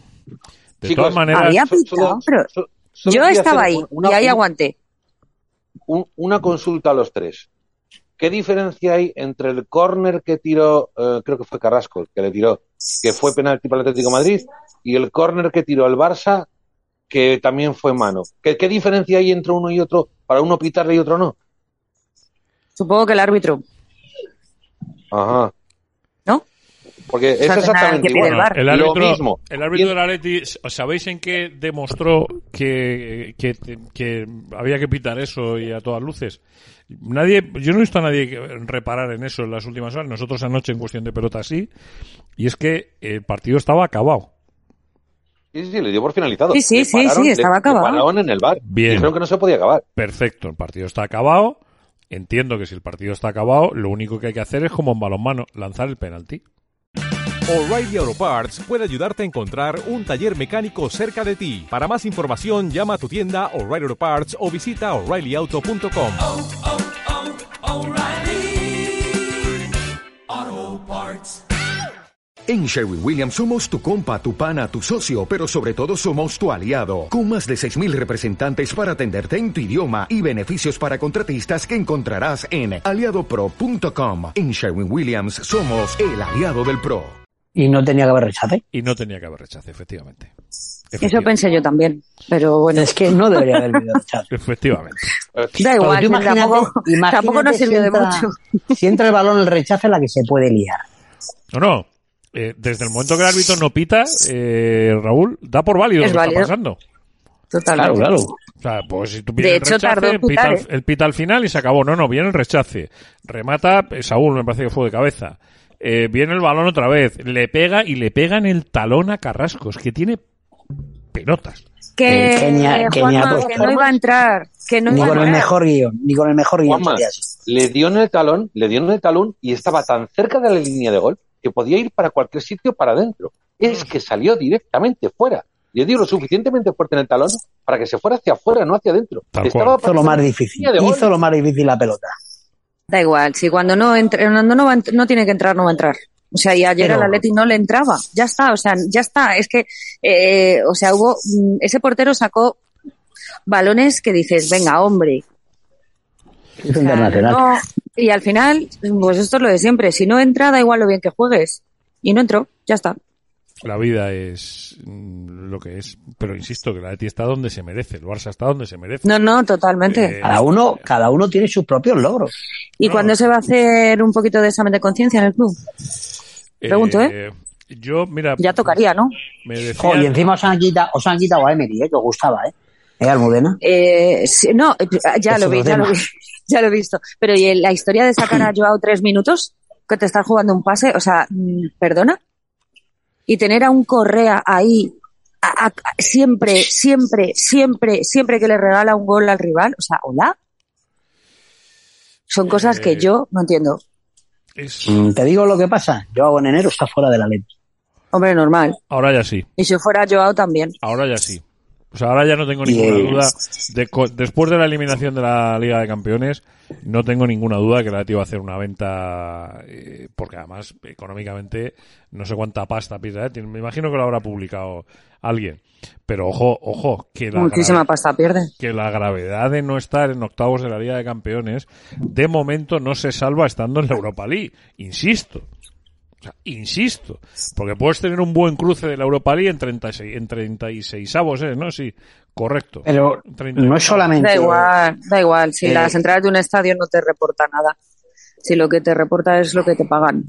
es lo que te paga la Champions y, lo- y los derechos de imagen y no. Eh, se ha perdido ahora, todo. hab- hablando de todo eso, ¿sabéis que la Euroliga, con todos estos derechos de imagen y, y partidos de televisión, los equipos pueden ganar el triple, ¿no? El- tú eres- ¿La Europa League? Tú también eres No, defensor en la de Euroliga. Tú también eres defensor Ah, de, en la Euroliga. de la famosa Superliga. Por supuesto, pero por supuestísimo. Es lo mejor que pueden hacer los equipos de fútbol. Quitarse la UEFA encima y llevar los sellos bajo su criterio. Vamos a ver, ¿qui- ¿quién está manejando el fútbol? ¿Los equipos o la UEFA? La UEFA, ¿no? No, no, no, perdona. Viven de los equipos de fútbol y viven gratis. No, pues perdóname. Igual que en el baloncesto. Igual que en el baloncesto. Una liga de equipos como Dios manda.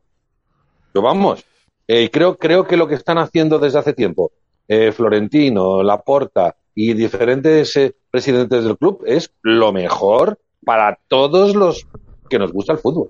Pero con mucha diferencia. Con mucha, con mucha, con muchísima diferencia. Exactamente igual que, que, que la liga que está jugando de baloncesto. Exactamente. Todos, todos los martes, miércoles o jueves hay un grandísimo partido de baloncesto. Sí, es cierto, es cierto, eso es verdad. Eso es verdad. Ya está. Y van a hacer lo mismo con el fútbol. Bueno, ya veremos. Y se va a hacer. Ya veremos, ya veremos. Ya veremos. Después de, de la que hay, de la que se montó el otro día en el Congreso, ya veremos. Después esas enmiendas. Claro, Aquí- es que date hay- cuenta que hay muchos intereses creados. Hay- muchos intereses Bueno, creados. lo Claro. triste, lo triste de esto, yo lo comentaba el otro día, además, en un, eh, hicimos una larga exposición al respecto de lo que había pasado en el Congreso, es que eh, PP está en un lado de la mesa, eh, PSOE intenta estar en todos y sorprendentemente Bildu, Compromís, eh, Ciudadanos, Vox y no sé quién más estaban en el otro. Y lo peor, y lo peor es que tenían razón, bajo mi punto de vista. Tenían razón. O sea, no puedes doblegar la rodilla, o sea, no puedes hacer a los grandes más grandes para hacer más pequeños a los pequeños. Y eso, pues, chico, es verdad que, que- bueno, y de hecho, la, la Mamá, exposición- por favor, vamos a vivir siglo XXI. Vamos a ver, los grandes no dejan de ser más grandes. Eh, juegan, van a seguir jugando sus ligas y van a jugar una liga al lado que no va a ser la Champions, se va a llamar de otra forma, pero con intereses para cada club. Mamá, por favor. Creo que, vamos, no dejan de jugar ninguno sus ligas. Ninguno. Van a No, seguir ninguno jugando sus ligas.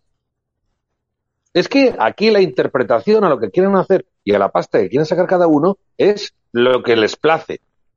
Lo que les place.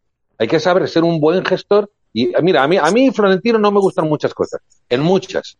Pero como gestor es el número uno. Y el palco del Bernabéu es el primer gestor de España. Si tú quieres resolver algo, ni el Congreso de los Diputados se resuelve. En el palco del Bernabéu los domingos.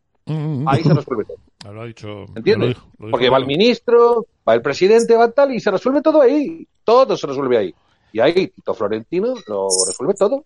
Todo, absolutamente todo. Me guste o no me guste como presidente del Madrid, como, como gestor, un 10.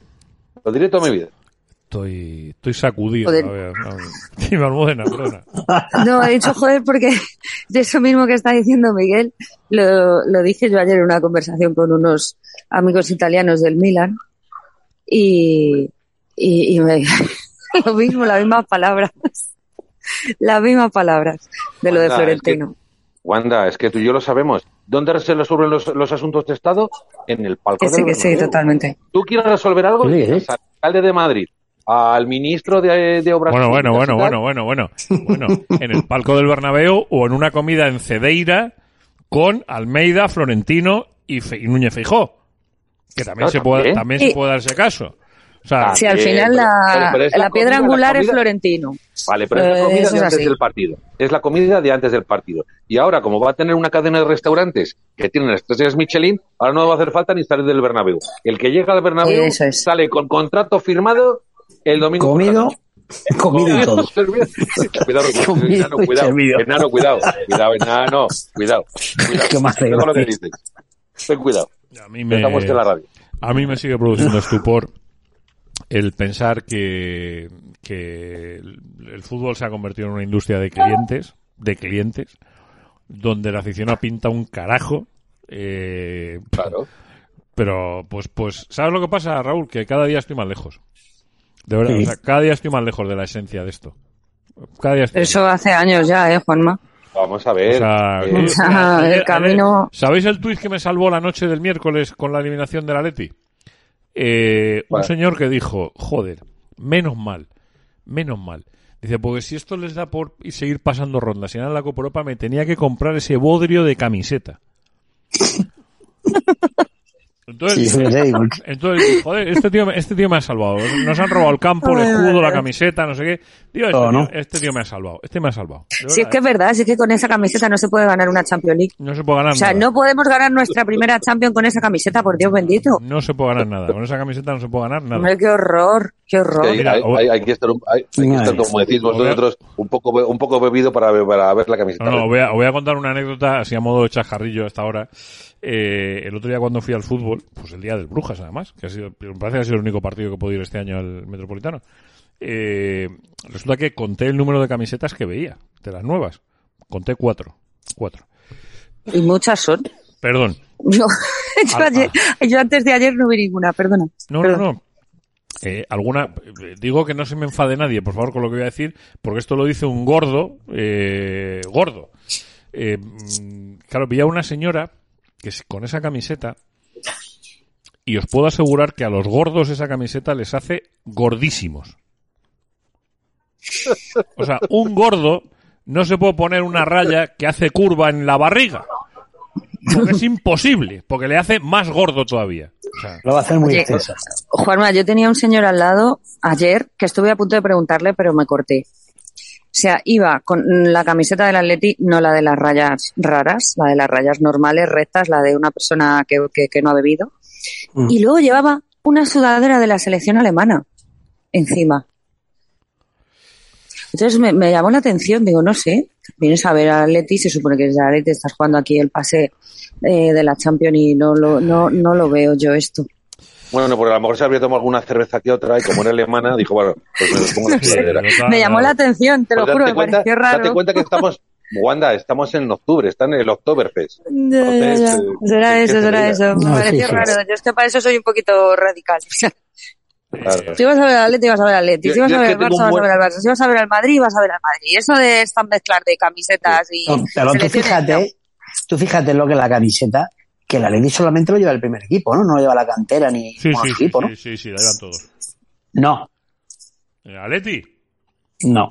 lo llevan las chicas, lo lleva ayer, ayer Los primer equipo. ayer La lo- cantera no la lleva. Hombre, eh, ayer los, Eh, el, vale. el el juvenil que jugaba la John Lee está también. O sea que esto es. Vamos. Eh, te digo yo que los las alevines no la llevan, por ejemplo.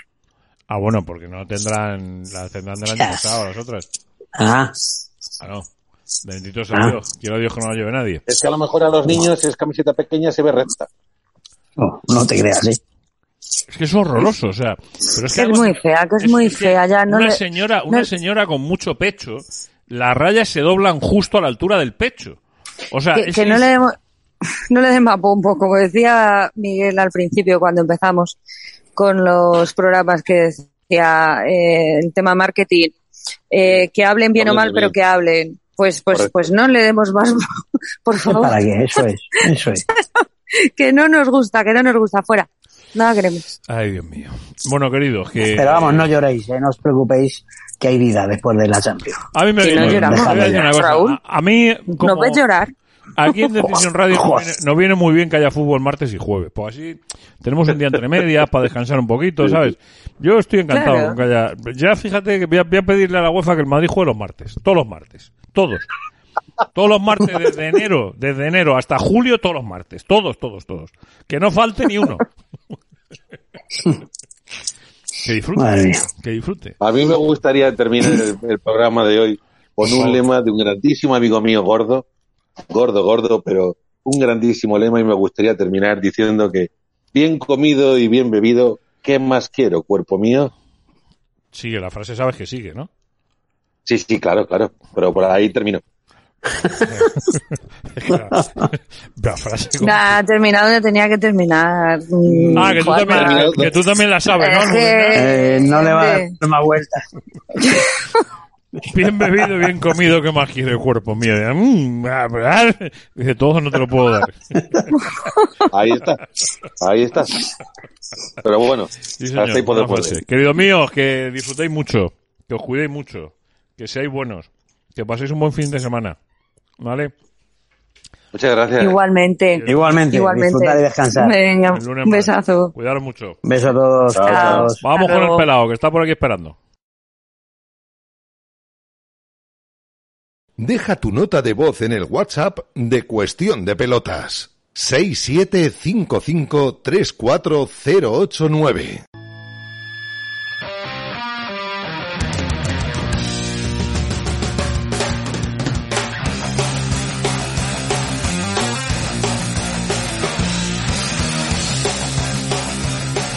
Las peladillas de Fernando el Pelao. Efectivamente, diría que joder, me ha salido una voz así muy García, lo de me ha salido un efectivamente muy José María García. Que eh, llega el momento de sonreír un poquito, ¿no? Que es viernes, estamos un poquito hasta la dice ya, nos toca descansar, reírnos. Eh, querido don Fernando Rodríguez Valtierra, su nombre artístico, Fernando el Pelao, buenas noches. ¿eh? Buenas noches, don Juan Manuel Álamo. Buenas noches, me encanta, me encanta porque eres el único que me, que, que, que me nombra con mis dos apellidos y con todo en condiciones. Es una auténtica maravilla, ¿sabes? Ah, un saludo, por cierto, a toda la gente que nos escucha, eh, que no se me olviden los principales. También tiene, también tiene derecho, ¿eh? Aquí el padre y la madre, el padre y la madre. Los dos, los dos debieron poner algo, o sea que, pues, por lo menos. algo, algo, algo hicieron, desde luego. Por eso, por eso. Así que, Por eso te digo. Oye, antes de que se me ¿Qué olvide, porque tú a Dime. esta hora de la noche eh, deberías estar actuando en la chocita al loro, bueno, un poquito antes, ¿no? ¿A qué hora tenías en la Sí. chocita lo de, lo de hoy viernes? ¿A qué hora ha sido? Hoy viernes ha sido a las 21.30, o sea que ha sido terminar y venir escopetado para hacer, para hacer el programa. Pero, pero ma- mañana, mañana y el domingo tenemos también, que estamos también en Gran Vía, el- en, en la cita del oro, mañana sábado a las 23.30 y el domingo a las 20.30, que aunque sea domingo y a las 20.30, que tenga en cuenta la gente que, que es un puente, es un puente, es un... se puede aprovechar si no, no... Claro, claro, si no nos vamos fuera de Madrid es un... Pues creo que es una opción muy buena poder ir a ver un par de notas a, a la Gran Vía, a la Cita del Oro. Además, además, lo anticipamos ya también, o sea, tanto para la sesión de mañana sábado a las 23.30 como para el domingo a las 20.30, indicando en taquilla el código cuestión de pelotas, las cuatro primeras personas que lo indiquen tienen un 2 por 1 en la entrada, para mañana sábado y para el domingo, así, sin y que nadie nada. se olvide que hay que cambiar la hora. Que Efectivamente, mañana- muy importante, muy importante. La hora. Muy importante. Que no se le vaya a nadie de la cabecita estas cosas, que se nos van Pero acláralo, acláralo, es, es a las dos son las... No, a las 3 son las 2. Eso. Ya, tú, ya, tú ya le ibas a liar, ya, estaba, ya vamos a meter a la gente en un lío. Luego digo, luego no viene nadie, coño, digo, si es que he dicho mal lo de la hora, ¿sabes? que, Tío, claro, para que es que- espabiles. Es que las cosas aquí, las cosas o se hacen bien, como decía tu padre Claro. mío, las cosas o se hacen bien o no se hacen. O no se hacen, di que sí, di que sí, exactamente. Pues nada. Oye, tenemos que meternos en faenita, eh, Sí. en faenita, en faenita, ¿eh? Mm. Yo hoy tengo los dedos muy cruzados con Fernando porque no les voy a engañar. Hay veces que mm, lo leo lo que me manda, me hago más o menos una idea, digo, a ver por dónde puedo ir este, a ver por dónde le puedo tal. Ya. Pero miren ustedes, yo leo Pero dulces, dulces sueños, Dices sueños, sí, claro que sí. ¿Pero te suele, te suelo sorprender o no? casi siempre. Pues voy a intentarlo una vez más, con tu permiso, voy allá. Vamos a ello. Un, un hombre despierta del coma y se hace el dormido un año más para no trabajar. Se despertó con 64 años y dijo, tiene huevos, hacerme trabajar otro año más hasta que me jubile. Así que se hizo el dormido un año más. Le dio la sorpresa a su familia despertándose en el Día del Padre. Pero fue sorpresa doble. Una a su familia y otra a la seguridad social a, la que, a los que le hizo un 13-14, pero por toda jeta. ¿Sabes? Pero esto, Digo, vamos, te lo juro. pero esto me estás contando, ¿verdad? Pero- Te lo juro, te lo juro que sí. Así aquí en Madrid. Pero el tío, un tío en coma es capaz de pensar, pero este tío, no, este tío no estaba en coma, este tío estaba engañando a todo Dios, este había algo por ahí que no quería que, no quería que se supiera, estaba engañando a todo Dios, pero, pero vamos a ver, pero, En coma etílico estaba el ca- el cabronazo. claro, o sea, un tío llega, se despierta y dice, ¿cuántos años tengo? Y dice 64, dice, me a dormir. ¿Cómo? Fíjate tú, ¿eh? Fíjate tú en Menda y dijo, ¿qué? Un, un año ahora que ando yo aquí haciendo el zascandil y ¿qué dices? Me quedo aquí tranquilamente. Joder. Sí, aunque me salga, aunque la espalda se me haga una ampolla, ¿sabes cómo te digo? Una ampolla o 17, igual parecía un dinosaurio. ¿ya? Que debía tener en la espalda el pobre hombre. Madre mía, madre mía. Pues, pues prepárate con la que viene después, verás tú. Verás, verás, porque está, claro, miedo me daba la primera que, que vamos, bien sabe Dios que era incapaz. O sea, yo pensaba en Blancanieves, Ya. Eh, Claro. Ah, yo decía, joder, El, el, el beso prohibido del príncipe y algunas cosas de esas, que ¿no? duerma mucho, yo sé, la gente que va al fútbol a ver a, a- Una marmota. a la marmota, pero Efectivamente. Joder, pues menos mal, menos mal, ahorrando agua. Ah, este, este, fíjate, que por lo de los sesenta y tantos años del otro, aquí me da a mí, me da a mí, me, me da a mí que vamos a hablar de un, de un guarro, pero un guarro con pie. Sí, señor, sí, señor, sí, señor. Muere efectivamente. Muere el hombre más sucio del mundo tras acceder a ducharse después de más de medio siglo. Amou Haji, iraní de 94 años, ostentaba el récord de hombre más guarro del mundo. Le dicen que se ducha, se ducha y muere. Hace unos años, en la analítica que le hicieron, Juanma dio negativo en enfermedades de transmisión sexual. Digo, vamos a ver.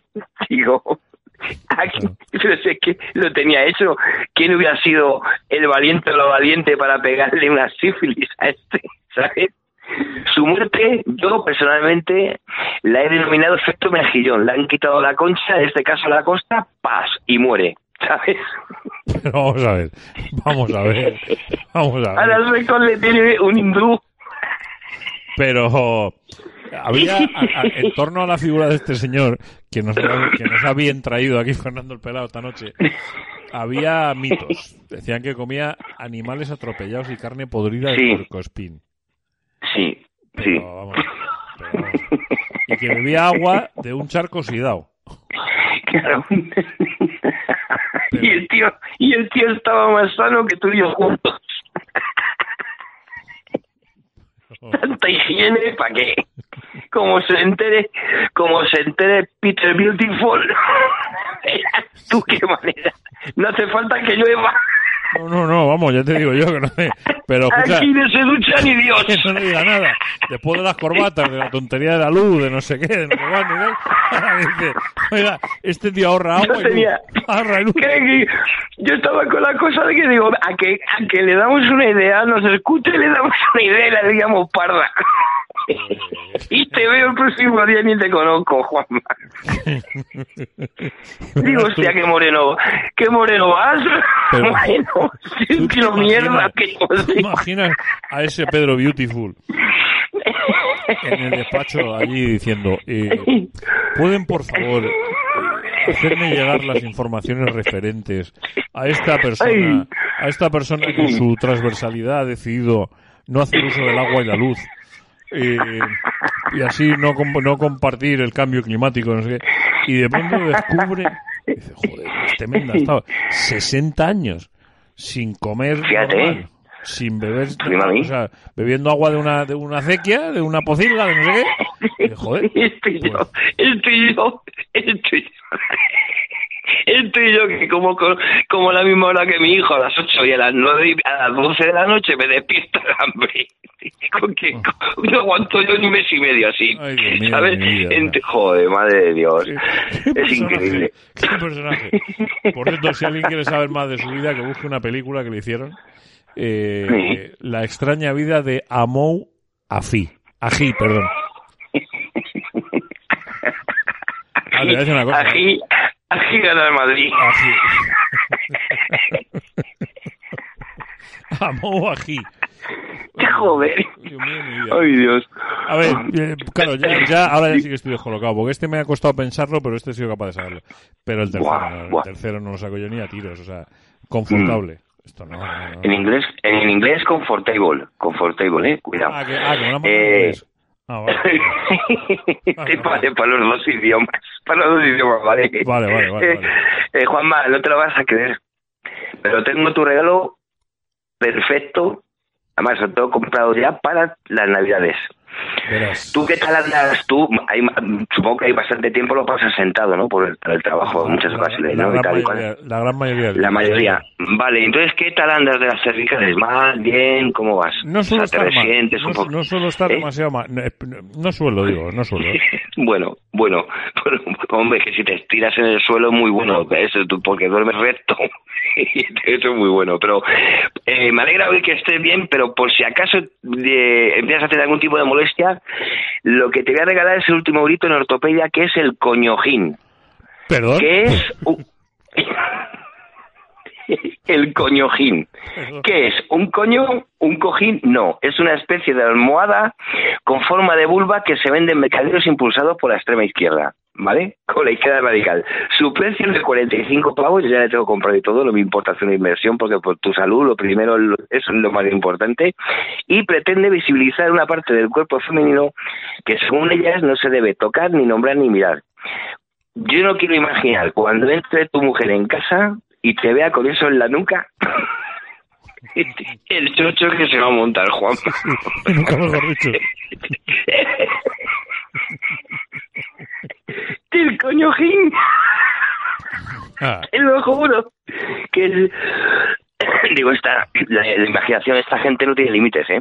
lo mejor de todo, lo mejor de todo esto ha sido la respuesta de Alfonso Usía, que es un puto crack, y dijo, de la versión masculina de los coñojines, es decir, es decir, los cojoncitos, dice, perdón, los cojoncetes, ya se inventaron durante el franquismo. Lo de ahora es un plagio facilón, amén de una nueva cochinada sexual y obsesiva del feminismo terapéutica. Memoria histórica. Madre de mi vida. Madre de mi vida de mi corazón. Tenéis los cojoncines, cojoncines, quedaría bien, ¿sabes? O sea, te ima- imagínate, madre de mi vida. Se inventaron los cojinetes, que era lo que llevaban los cojinetes. Me ha gustado los cojinetes, claro. De esta manera, me ha gustado el cómo que has soltado. ¿Cómo? Joder, es que, es que claro, me, me. Este, en, este país, en este país, de verdad. eh, Lo que no pasa aquí no pasa en ningún lado. Ya te no, lo digo de, yo. de hecho, de hecho, aquí pasan cosas que no pasan en ningún sitio. O sea, es que es, es, es increíble. o sea. Además, Ay, podrían pasar directamente por muñecos de. de, eh, de, de aquel, de- de aquel programa que presentaba Alaska. De, de- ¿Cómo se llamaba aquello? Que estaba la, La, bola de cristal. La bola de cristal. Eso. O sea, son muñecos que podrían pasar perfectamente por la bola de cristal. Claro, mira, la, la, cho- la chocha avería, la chocha avería. Por ejemplo, por ejemplo. Joder. Madre de mi vida. Qué país. Qué país. Ay, Dios. Eh, querido mío, el, Dime. eh, los pelodeportivos hoy por dónde van los tiros. Pues mira, muy fácil. Mira, fútbol sala, fútbol sala creo que esto hay que resaltarlo, porque España queda subcampeona de Europa en la primera Eurocopa de talla baja eh, en fútbol sala, al perder contra la invitada Argentina 11-3. Aún así, creo que aunque es de talla baja, ellos son muy, muy, muy, muy grandes. Esto con respecto al fútbol sala. Sí, creo que sí. Luego, en Champions League, pues nada, el Barça ha eliminado, su entrenador Xavi Hernández declara que tiene que aprender a base de castañas y el Bayern de Múnich, con su CO3, le, ofre- le ofreció una maravillosa cata de crudas, pilongas y asadas. El Atlético de Madrid se jugará en Oporto, puede participar en la Europa League porque lo que es a la Champions no consigue dejarla embarazada ni de penalti. El Real Madrid sufre su primera derrota al pillar el toro del Leipzig y luego en fútbol femenino creo creo que tenemos que desear toda la suerte del mundo a nuestra selección femenina sub-17 que jugará por segundo año consecutivo la final contra Colombia el próximo domingo. Pues sí. ¿Plomo o gana? Qué buena. Es buena, jodido. Eh, ¿Plomo o gana? Fernando tiene, hay veces que tiene, que, que, bueno, hay veces que son eh, golpes que rozan el, lo, lo- lo genial y hay veces que está, de, que está de puta madre. Este- en este caso está genial el tío. O sea, que- las cosas como son. Las cosas como son. Que Y por supuesto, volver a recordar, Juanma, volver a recordar que mañana en la Gran Vía, en la salita de la Gran Vía, mañana sábado a las 23.30 y el domingo a las 20.30, las cuatro primeras personas que le apetezca ir a ver el espectáculo y en taquilla digan el código cuestión de pelota, tienen un 2 por 1 en la entrada. Así que, que animarse. Amén Jesús, que está por aquí el Jaume Abre con el tripulante 18, que, que, que, oye, que qué bonita manera de acabar los viernes aquí a carcajada limpia con el tripulante 18, si es que no se puede acabar mejor. Querido mío, Claro, mucho. ¿eh? un abrazo grande. Igualmente, un abrazo muy fuerte. Cuidados, sopa. Vamos a por el tripulante 18.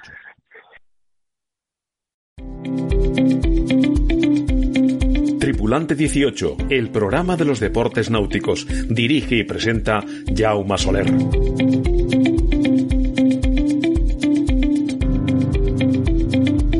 Muy buenas a todos y bienvenidos a una nueva edición de Tripulante 18, la radio de la náutica.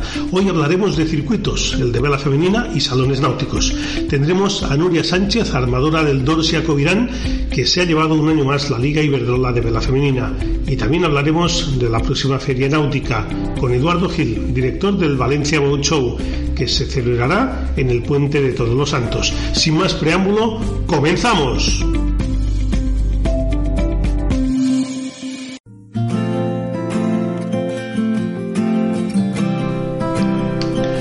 El mes de octubre ha pasado en un abrir y cerrar de ojos. Si antes las protagonistas en esta época eran el trío de regatas de crucero en Canarias, el Príncipe de Asturias en Las Palmas, el Infante Cristina en Tenerife y el César Manrique en Lanzarote, ahora son los salones náuticos y los finales de circuitos los que aprovechan este mes entre el verano y el invierno para finiquitar sus eventos.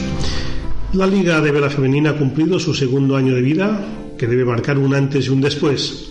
Una vez parece que se está consolidando este circuito, es el momento que federaciones y clubes apuesten de verdad por él. Cada vez hay más equipos de mujeres, pero si se quiere de verdad potenciarlos, hay que apostar en serio y ayudarles a que si hay cuatro pruebas, las que de verdad quieran puedan ir a las cuatro. Todos los equipos han hecho esfuerzos humanos y económicos para participar. Aún recuerdo, por ejemplo, el equipo canario que hizo lo imposible para estar en el Tabarca Alicante. Pero ahí se quedaron, pero con una experiencia más que positiva. Cambiando de tercio, Valencia vivirá de nuevo su salón náutico. Sin duda, sigue dando pasos de gigante. El Valencia Boat Show ha apostado por un director profesional del mundo de la náutica y que trabaja todo el año con el fin de hacer el mejor salón. Esto contrasta con otros que igual dirigen el náutico que el de coches de ocasión. Es como si pusieran una chorrería. El mismo patrón para todos, aunque la sensibilidad evidentemente no es la misma. Bueno, para ello también es cierto que hay que saber hacerlo. Eso sí, con una campaña de publicidad con mucho dinero. No sé si bien o mal repartido, pero hecha de forma totalmente discriminada. Evidentemente cada uno hace lo que quiere con su parte. Faltaría más.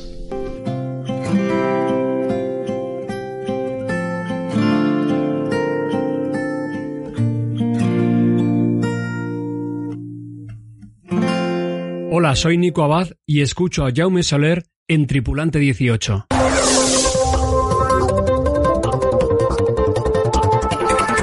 Y a continuación vamos a hacer un repaso de las noticias más destacadas. Víctor Pérez y Enric Noera son los nuevos campeones de España de la clase Snipe, disputada en aguas del Real Club Náutico de Palma, tras tres jornadas de competición en las que han participado un total de 48 embarcaciones. La andaluza Pilar de Madrid finalizó en quinta posición en el Campeonato del Mundo de Ipufoil, celebrado en Brest, Francia. Continuando en Vela Olímpica, esta semana se celebra en Slot Yam, Israel, el Mundial de 470, con tres tripulaciones españoles en liza: Jordi Chamarino Araurugman, Silvia Mas, Nico Rodríguez y María Bover y Pablo García. La primera edición de la Liga Iberdrola de Vela Femenina se ha resuelto con la victoria absoluta del Dorsia Coviran Sailing Team. El equipo liderado por Nuria Sánchez, a la que tendremos a continuación, ha confirmado la primera posición en la clasificación general del circuito al imponerse en el Trofeo Isonor, la última de las cuatro citas de la temporada celebrada en Bayona. Las 52 Super Series cerrarán la temporada 2022 en el Real Club Náutico de Barcelona, en la que participarán un total de 10 equipos y donde el Quantum Racing llega como líder y principal favorito al título final. El Swiss Dental Solution Racing Team ha sido el ganador del 69F Grand Prix 4.1 de Puerto Portals, la primera de las dos competiciones para la clase monocascos voladores 69F. La próxima cita será en Barcelona. El navegante catalán Alex Pella fue el protagonista de los encuentros Navega con nosotros que organiza la Fundación Vela Clásica de España en el Hotel Puerto Cherry, en el puerto de Santa María, en Cádiz. Puedes encontrar todas estas noticias y más a través de nuestra web www.tripulante18.com y de nuestro Twitter arroba 18tripulante.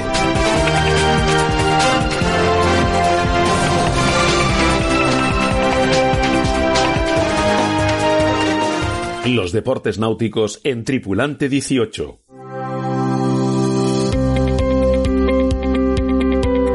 Si hay un equipo que es referencia entre las clases monotipo en España y en concreto en la clase J80, este no es otro que el Dorsia Coviran Sailing Team, equipo que ha ganado por segundo año consecutivo el circuito Iberdrola de vela femenina y que este año ha constado de cuatro regatas, la International Women's Cup, el Tabarca Vela Alicante, la Copa del Rimafre y el Trofeo Grupo Isonor, que ha servido como punto y final al circuito. Tenemos con nosotros a la gran artífice del proyecto Dorsia Covirán, Nubia Sánchez. Bienvenida de nuevo a Tripulante 18 y enhorabuena por este nuevo título. Gracias, Jaume. Un placer de nuevo estar aquí contigo y, y gracias siempre por el apoyo que nos prestáis. Bueno, el, el, año pasado ya ganasteis el circuito femenino que organiza la, la, Federación Española y bueno, este año pues habéis repetido. Sí, exacto. Mira, dos, dos años y aquí estamos, o sea, con otra victoria. Sin duda nos hace muchísima ilusión, más que nada porque son regatas de, de, un circuito, ¿no? Que tienes que ir haciendo cuatro regatas durante todo el año, hay mucho esfuerzo, mucho sacrificio, regatas largas como la Copa del Rey, otras más cortitas, pero todas súper importantes. Y el, bueno, revalidar el título y hacerlo en Bayona, ¿no? Donde además se nos entregó el premio nacional hace un mes al mejor proyecto y, y, poder también ganar el trofeo y sonor, aparte de la Liga Iberdrola, pues para nosotras es un exitazo, sin duda.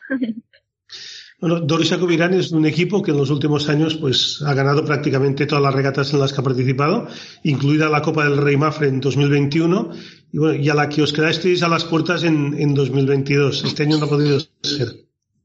No, no ha podido ser. Al final dicen que lo difícil es mantenerse, ¿no? Y parece que, que, fue un poco lo que nos pasó. Éramos como el equipo referente y favorito, pero oye, mira, vienen equipos fuertes también. Es lo, es lo divertido del deporte, ¿no? Tener rivales. Y, sin duda seguiremos trabajando para, para ir a por el 2023 y, y alzarnos con, con ese título de nuevo. Al final la Copa del Rey siempre nos da zancadillas de vez en cuando, pero siempre salimos más armadas y más fuertes. Bueno, tú eres la, la, armadora, directora del proyecto y tripulante del barco.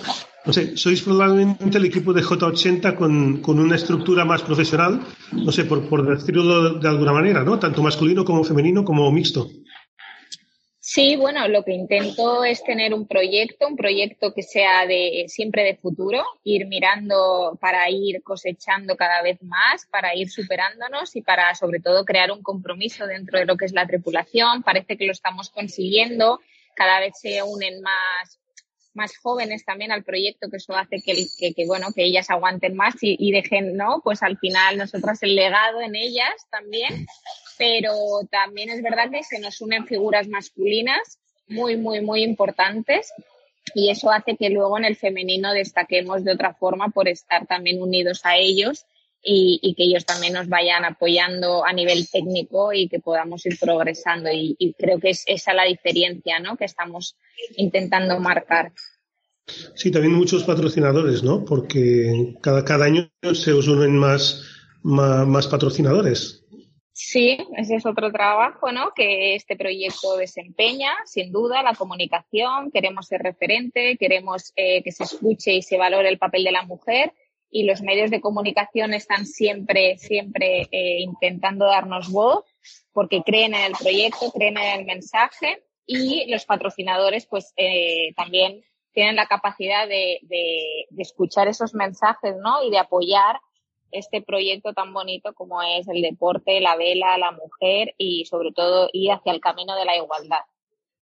Sí, bueno, contáis a la caña con un referente, pues no solo en la vela española, sino también en la vela mundial, como es Natalia Dufresne, con dos medallas olímpicas. Bueno, todo, todo un lujo, ¿no?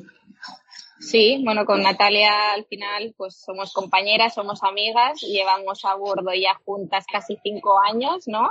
Yo conté con ella desde el minuto uno y, y ella, pues conmigo también. Entonces ya, ya es una unión que nos, vamos, que nos acompaña muy bonita, pero bueno, tenemos que seguir avanzando todas hacia un camino de, de decir, bueno, hacia dónde vamos, eh, vamos sumando y tenerla ella, pues bueno, eh, siempre nos ha sido de muy, de, bueno, que nos ha, ha, sido muy gratificante a nivel deportivo y a nivel personal, o sea que estamos muy contentas de tener esta figura también en este equipo.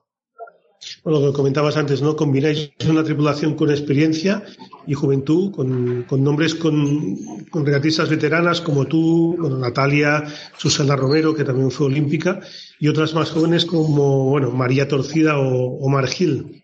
Exacto, sí, tenemos a Mini Pichu eh, a bordo, ¿no? Que al final, pues, navega también en el proyecto de, su padre, de Pichu Torcida, y sin duda es una de las que mejor se ha adaptado al equipo.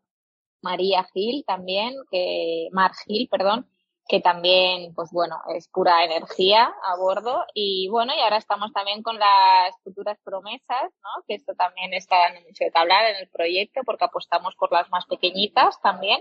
Y estamos haciendo felices a niñas como Martina, ¿no? La hija del gran regatista también puro y, y, está encantada y sin duda está haciendo trending topic en los pantalones y en los clubs, así que, que la unión de veteranía, juventud y futuras promesas está siendo, vamos, algo sin duda exitoso. Sí, bueno, el Dorsia Covirán ha nacido como, como equipo femenino, pero bueno, este año habéis dado un paso más con algunas regatas en la que habéis tenido tripulación mixta, donde pues habéis estado en varios sitios, con, en este caso con Yaye Díaz a la caña, y también con muy buenos resultados, tanto cuando participáis en categoría femenina como en mixta. Sí, sí, bueno, hemos contado con Yaye Díaz a la caña en alguna regata, que también nos hemos llevado el título. Y luego, por otra parte, también hemos tenido la incorporación de tácticos y de trimers como Juanma Barrio Nuevo, ¿no? Que son referentes sin dudas de la vela y, y de lo que es el J80. Y esas colaboraciones también, como el del armador del BioBit, pues hacen que el proyecto se vaya eso enriqueciendo sin duda, porque al final ellos pues dominan muchísimo más que nosotros también por la experiencia, ¿no? Que, que a ellos les avala y esa ayuda la hemos tenido siempre por parte de ellos, creen muchísimo en nuestro proyecto y ese paso hacia el mixto, eh, la clase J80 apuesta, la Federación Española apuesta y nosotras sin duda apostamos porque creemos que ese es el futuro y es la finalidad de que exista la igualdad entre hombres y mujeres, el que podamos navegar juntos en, en equipos similares. Sí, la, la, flota de J80 tiene también una buena flota femenina y muy consolidada, ¿no? Con tripulaciones también de distintos puntos de España. ¿Crees que, que va a crecer? Bueno, todo, todo depende de cómo se planteen las cosas, ¿no? Yo tengo muy claro desde nuestro proyecto lo que queremos y cómo lo queremos y, y, imagino que otros equipos también, pero también es verdad que otros equipos que no puedan tener tanto apoyo, ¿no? Como el nuestro y que no estén tan consolidados, si la Federación Española no ayuda, si los patrocinadores que acompañan a la Federación Española no ayudan y los clubs donde se organizan esos eventos no ayudan, se, se, van a, se van a perder. Se van a perder porque ya de por sí cuesta unificar equipos femeninos y si además no tienen esa ayuda económica o esa ayuda también de facilidades a nivel logísticos, no, aunque quieran, no van a poder. Y eso es un mensaje que voy a intentar transmitir desde este programa para que de cara al 2023, eh, bueno, pues toda la parte organizadora, ¿no? De este circuito se replantee y escuche las voces de, de las armadoras. Y la, bueno, la guinda a la temporada de este año será pues este próximo fin de semana la gran final del circuito de, de J80 en Guecho, donde bueno, estaréis los 10 mejores barcos del, del ranking nacional de esta temporada. Sí, sí, ahí estamos otra vez este año, el segundo año. Así que también súper contentas, súper contentos. Eh, estamos como barco mixto también. Y, y bueno, eh, vamos a intentar hacerlo de la mejor forma posible. Quizás llevamos un, bueno, una sorpresita a bordo y, y vamos a intentar ir a, a, por el título o al menos estar entre, entre los tres mejores de los diez mejores para, para ya terminar la temporada de la mejor forma posible. Y bueno, ya para acabar, ¿cómo se presenta el Dorsia Covirin de, de la temporada que viene? Pues se presenta con muchísima ilusión, con muchísimas ganas, eh, con nuevas, bueno, nuevas noticias que creo que podrán ser por, de referente también. Siempre intentamos, eh, tú lo sabes bien, dar un paso más allá.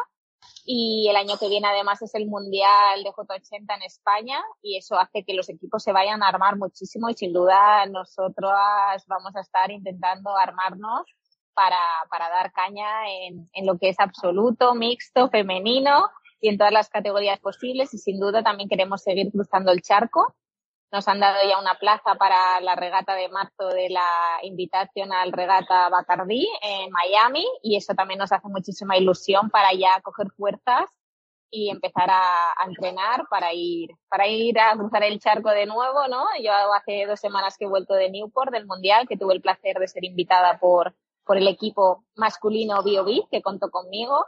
Y al final necesitas estar en constantes cambios y evolucionando y rodeándote de los mejores. Muy bien, Nuria Sánchez, tuve la oportunidad de estar con vosotras en la presentación del Dorsia Covirán en primavera en el Real Club de Regatas de Alicante. Y bueno, visto lo visto, se han cumplido todos vuestros objetivos.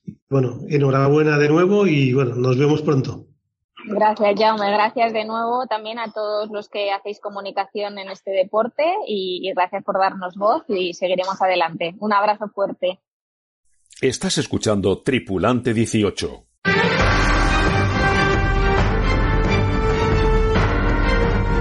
Estamos a las puertas de una nueva edición del Valencia Boat Show, un salón náutico que ha sabido encontrar su sitio y que edición que pasa va a más, con espacios bien definidos y este año contará con un aumento de participantes y muy previsiblemente de visitantes. La dirección del Valencia Boat Show es profesional, procedente del sector náutico, lo cual le da un plus que no tienen otros salones. Desde hace dos ediciones el máximo responsable del Valencia Boat Show es Eduardo Gil, al que le damos la bienvenida un año más a Tripulante 18. Hola, muy buenos días. Bueno, pregunta obligada para empezar. ¿Cómo se presenta el Valencia Boat Show de este año? Eh, pues eh, te diría, Jaume, que lo principal es que se presenta, que ya, que ya en la situación en la que está el mundo, para mí el, el, el reto no Eh, es eh, eh, haber conseguido mantener un salón lo que demuestra que, que es un evento consolidado, ¿no? Porque todos eh, entendemos que la situación actual que tenemos a nivel económico, a nivel de suministros, a nivel de logística, eh, las pequeñas empresas y pequeños eventos estamos están, sufriendo muchísimo, ¿no? Entonces eh, lo presentamos eh, con mucha alegría por poder mantener un evento de calidad, con presentaciones de barcos eh, de primer nivel como es el Extes 14 o el nuevo lanzamiento de Beneteau del FES 44. Tenemos las presentaciones oficiales en el evento y demás, por lo tanto no solo habrá contenido a nivel comercial, sino que encima tendremos eh, actividades eh, que, para el público interesado en la náutica se, no, no, no se las pueden perder. Sí, tenéis definidas las fechas en mitad del puente de Todos los Santos. Creo que empieza un viernes y termina un martes. Imagino que esto lo tendréis estudiado para que pueda asistir al máximo de, aficionados, ¿no? Ya que, bueno, seguro que, que la comunidad valenciana estos días recibirá muchos turistas, no sé, por ejemplo, de, de Madrid, ¿no? Que es un público pues, efectivamente, efectivamente, Chaume. Eh, hemos notado, nosotros siempre hacemos eh, semanas antes estimaciones de, de visitantes y, y, a través de las entradas que tenemos de visitas en la página web, de la compra de entradas, eh, esperamos, si el tiempo nos acompaña, que espero que sí, esperamos eh, batir récord, pero con diferencia este año por varios, varios indicadores. Uno de ellos, por ejemplo, es las entradas adquiridas respecto a la edición anterior, que ya batimos récord de visitantes. Este año tenemos siete veces más de compra de entradas en estas fechas. Otro dato que también es significativo es, eh, y esto se puede comprobar de una manera muy sencilla, todos los hoteles cercanos al evento están llenos. Y eso no nos había pasado nunca. Eh, ya me han llamado expositores que se han dejado por temas y demás eh, la contratación del hotel a última hora y no encuentran hotel. Sin embargo, si te alejas del evento unos kilómetros, sí que encuentras hotel. Entonces, sí que tenemos indicadores que nos hacen ser muy optimistas, ¿no? Con, el número de visitantes que tendremos. Sí, bueno, el Valencia Show es, en mi opinión, el que ha sabido superar mejor la crisis provocada por la pandemia. Fuisteis valientes cuando hicisteis el salón de forma virtual, del que tú fuiste uno de los principales responsables. Y bueno, el año pasado volvisteis a la normalidad con, con números de récord. Sí, al final eh, eh, el equipo que hay detrás de Valencia Boss Show, un equipo que a pesar de ser eh, joven, lo, lo, pudimos demostrar, ¿no? Eh, es un trabajo de todos, ¿no? Desde eh, el eje principal que es Feria Valencia, eh, junto con la Unión de Empresas Náuticas y la Manera de Valencia, hacemos el tándem perfecto para, para sobreponernos, ya te, como muy bien has dicho, a una pandemia mundial, que es algo que ninguno de nosotros nos podíamos imaginar hace cinco años. Y hemos salido reforzados eh, con humildad y con trabajo. Yo creo que ese es el secreto. En 2021 visitaron el Valencia Boat Show 22.570 personas. No sé, tú has dicho que ya que el número de entradas pues eh, superaba el de, el de años anteriores. No sé, ¿tenéis algún cálculo estimado para este 2022? Eh, yo más que cálculo tengo deseo. yo espero tener más. Eh, eh, la estimación ahora mismo que tenemos rondaría los 25.000, pero me encantaría ¿no? llegar a los 30, ¿no? que es un número bonito, es un número que, que, sería fantástico conseguirlo. Pero bueno, de todas maneras, nosotros tampoco nos marcamos objetivos eh, de una de cifras en concreto, ¿no? Nosotros lo que queremos, lo que queremos es que la gente que venga disfrute, eh, que se lo pase bien, que tenga contenido y que pueda encontrar el producto que está buscando. Al final ese es nuestro trabajo y, y si conseguimos que encima venga muchísima gente y nos conozca, pues fenomenal. Sí, este, este último año ya prácticamente es de, de normalidad, ¿no? hacemos ya vida prácticamente normal. No sé si, si has podido visitar algunos de los distintos salones náuticos que ha habido en Europa en estos últimos meses. Sí, he ido a todos, he ido a todos, he ido a Cannes, he ido a Génova, eh, a Barcelona, eh, como un buen enamorado de la náutica que soy, y se nota, ¿no? Se nota que hemos vuelto a la normalidad absoluta. Yo creo que que nadie, absolutamente nadie ha pensado en lo que estaba pasando hace unos meses, porque es que parece que, haga años de la pandemia y hace unos meses estábamos semi-confinados, ¿no? Como que el que dice. Eh, y han ido muy bien todos los salones. Eh, es cierto que se nota, eh, es evidente y es palpable, se nota la situación que tenemos eh, en el contexto en el que estamos, sobre todo a nivel de, de logística, de, de stock de embarcaciones, eh, la náutica, al igual que el sector automovilístico y otros muchos sectores, pues está sufriendo eh, los problemas que hay con las cadenas de suministros. Pero aún así, el, sector náutico que tuvo un auge importante durante la pandemia, eh, sigue, sigue siendo un sector que, que, está a flote, nunca mejor dicho.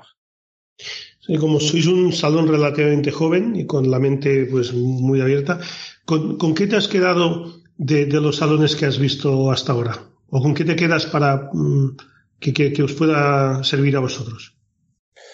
Bueno, yo eh, lo que me quedo es eh, en, en vez de que están haciendo los demás para hacer lo mismo, ¿qué estamos ofreciendo nosotros que no puede, que, que no están haciendo los demás? Y, y, y, quizás porque al final, yo creo, Chame, que si todos hacemos lo mismo, el cliente ¿para, para qué vaya a todos los salones si tiene, si tiene un copia y pega, ¿no? Pues irá que tenga más cerca y, y, ya está. Yo creo que ahí hay que dar un pequeño salto dif diferenciador y ofrecer algo distinto. Entonces, yo creo que los salones en general a nivel europeo, te diría a nivel mundial, son salones profesionales de, y comerciales, de venta pura y dura.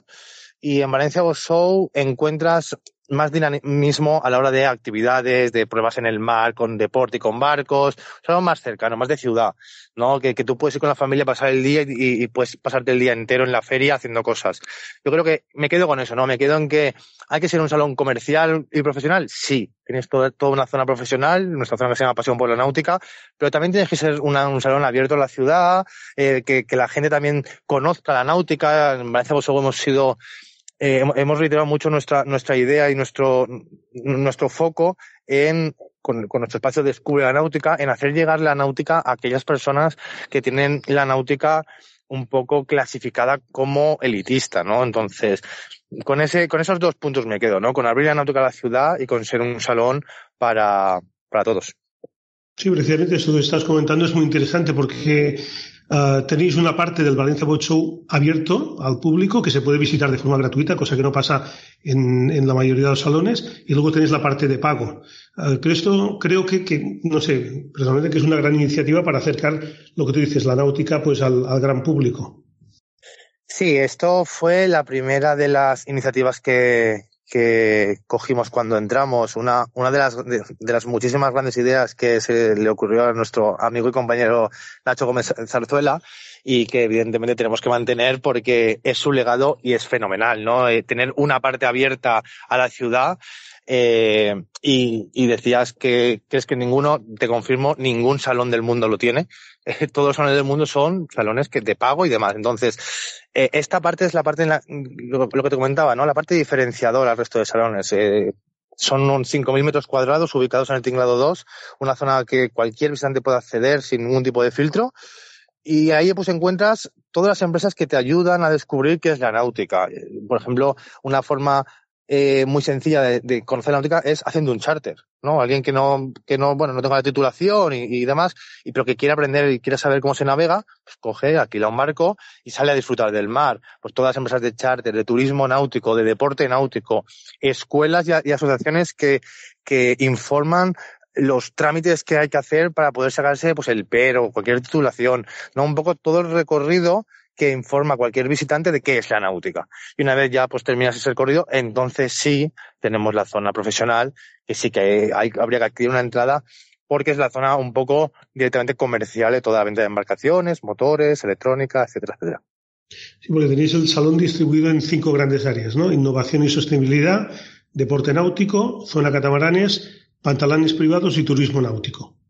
Es así, ¿no? Más o menos. Eh, sí, sí, efectivamente. Eso es un poco, son las áreas eh, para identificar un poco eh, los intereses generales que puede tener un visitante, un visitante en la zona de catamaranes es porque la, eh, la venta y el interés general de, eh, a la hora de la compra de embarcaciones creció muchísimo y yo creo que es un mercado muy en auge la zona de catamaranes. Tenemos, por ejemplo, los tres modelos de Exces en un pantalán privado que se han quedado ellos, donde harán la presentación del nuevo Exces 14. la zona de turismo náutico pues es una zona donde la gente tiene que conocer, que, es muy común conocer el, turismo de montaña, pero tienen que conocer cómo se puede hacer un, turismo náutico de calidad. Eh, y sí, efectivamente, esa es un poco la distribución sacada un poco de la parte eh, gratuita y la parte de pagos, eh, sería esta la distribución. Y creo que tenéis una visión muy amplia del sector porque, por ejemplo, tú mismo, como bueno, he comentado antes en la presentación, eres profesional de la náutica, con lo que lo vives los 365 días del año. Sí, yo eh, soy amante de la náutica. Eh, por ejemplo, me ha gustado mucho en, en, una parte de mi carrera hacer eh, reportajes audiovisuales de regatas eh, y he disfrutado mucho participando en alguna regata y, y lo vivo todo el año. Yo eh, es verdad que mi foco principal y, y prácticamente me dedico full time al, a Valencia Boat Show porque así lo requiere. Eh, pero bueno, eh, en mis ratos libres, también como hobby, evidentemente, pues intento disfrutar del mar todo lo que puedo. Sí, bueno, que tienes familia eh, totalmente ligada al mar.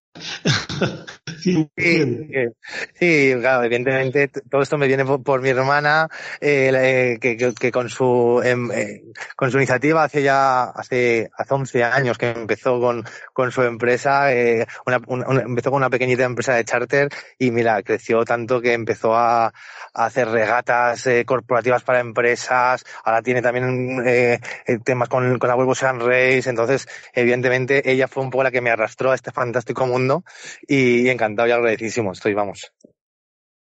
Sí, y este año, para acabar ya, habéis incorporado a Feria de Valencia como coorganizador junto a la Marina y, y la Unión de Empresas Náuticas, ¿no? Esa, esa es la clave, eh, Tome. Al final, eh, Feria Valencia entró con nosotros en 2019 como eh, eh, socio tecnológico, un poco eh, el que nos ayudaba con todo el tema logístico, eh, pero el evento sigue creciendo y cada año lo, lo vemos a nivel de expositores y visitantes que, que la, la tendencia es, es, de, es de crecimiento. Por lo tanto, hacía falta que, que la dirección del evento a, nivel logístico y a, y a nivel eh, de recursos humanos la asumiera la mejor entidad posible para gestionarlo. Y esa sin duda es Feria Valencia, por su historia, por su capacidad, por el personal que tiene, y así lo podréis comprobar este año a nivel de personal que tendrá el evento, a nivel de montaje y de logística y decoración, todo eso se nota muchísimo, ¿no? Evidentemente, las manos en el trabajo cuentan mucho y este año hay muchas más manos. Pues Eduardo Gil, auguro un gran Valencia Boat Show y desde Tripulante 18 invito a todos nuestros oyentes que estén en la comunidad valenciana, que, me consta que son muchos, y a los de fuera y que quieran pasar un buen puente de todos los santos, que visiten pues el Valencia Boat Show, que, que merece mucho la pena. Fenomenal, nada, yo el último apunte, eh, si me permites, para, para que bueno los oyentes también lo sepan, eh, el evento este año es posible mm, en, en, un 90% gracias a, Mafre, ¿no? que eh, nos, ha sido nuestro patrocinador principal, Mafre Valencia Mar, que, que, ya estuvieron con nosotros en 2019. Bueno, Valencia Mar está siempre, pero Mafre ya estuvo en 2019 y para nosotros ha sido muy importante que una empresa de renombre como Mafre pues eh, nos apoye y esté a nuestro lado desde el inicio del evento. Entonces, nada, yo quería públicamente agradecérselo a ellos y a la Marina de Valencia como siempre, ¿no? Que sin el entorno único que tenemos, pues esto, esto sería solo una fantasía. Sí, sin duda, importantísimo el apoyo de, de las empresas privadas en, en todo este tipo de, de, eventos. Muchísimas gracias, Eduardo. Muy bien, muchas gracias. Los deportes náuticos en Tripulante 18. Y hasta aquí la edición 109 de Tripulante 18. El equipo de Virán, ganador de la Liga Iberdrola de Vela Femenina y el Valencia Boat Show, que se celebrará esta semana, han sido los ejes centrales del programa de hoy. Nosotros nos vamos. Hasta pronto, navegantes. Tripulante 18, el programa de los deportes náuticos. Dirige y presenta Jaume Soler. Y hasta aquí hemos llegado esta noche. Nos vamos. Mañana, si Dios quiere, nosotros vamos a coger un poquito de aire. Los que vayáis de puente, por favor, den cuidado con los coches. Esperemos aquí a todos de vuelta el miércoles día 2. A los que no, os espero el domingo. Y a los que no queráis venir el domingo a las 11 de la noche, pues os esperamos el lunes a las 10. Y si no, el martes también, como vosotros queráis. Sean felices, sed felices. Por estar a mi y en tan duros caminitos y es por eso que hoy he vuelto.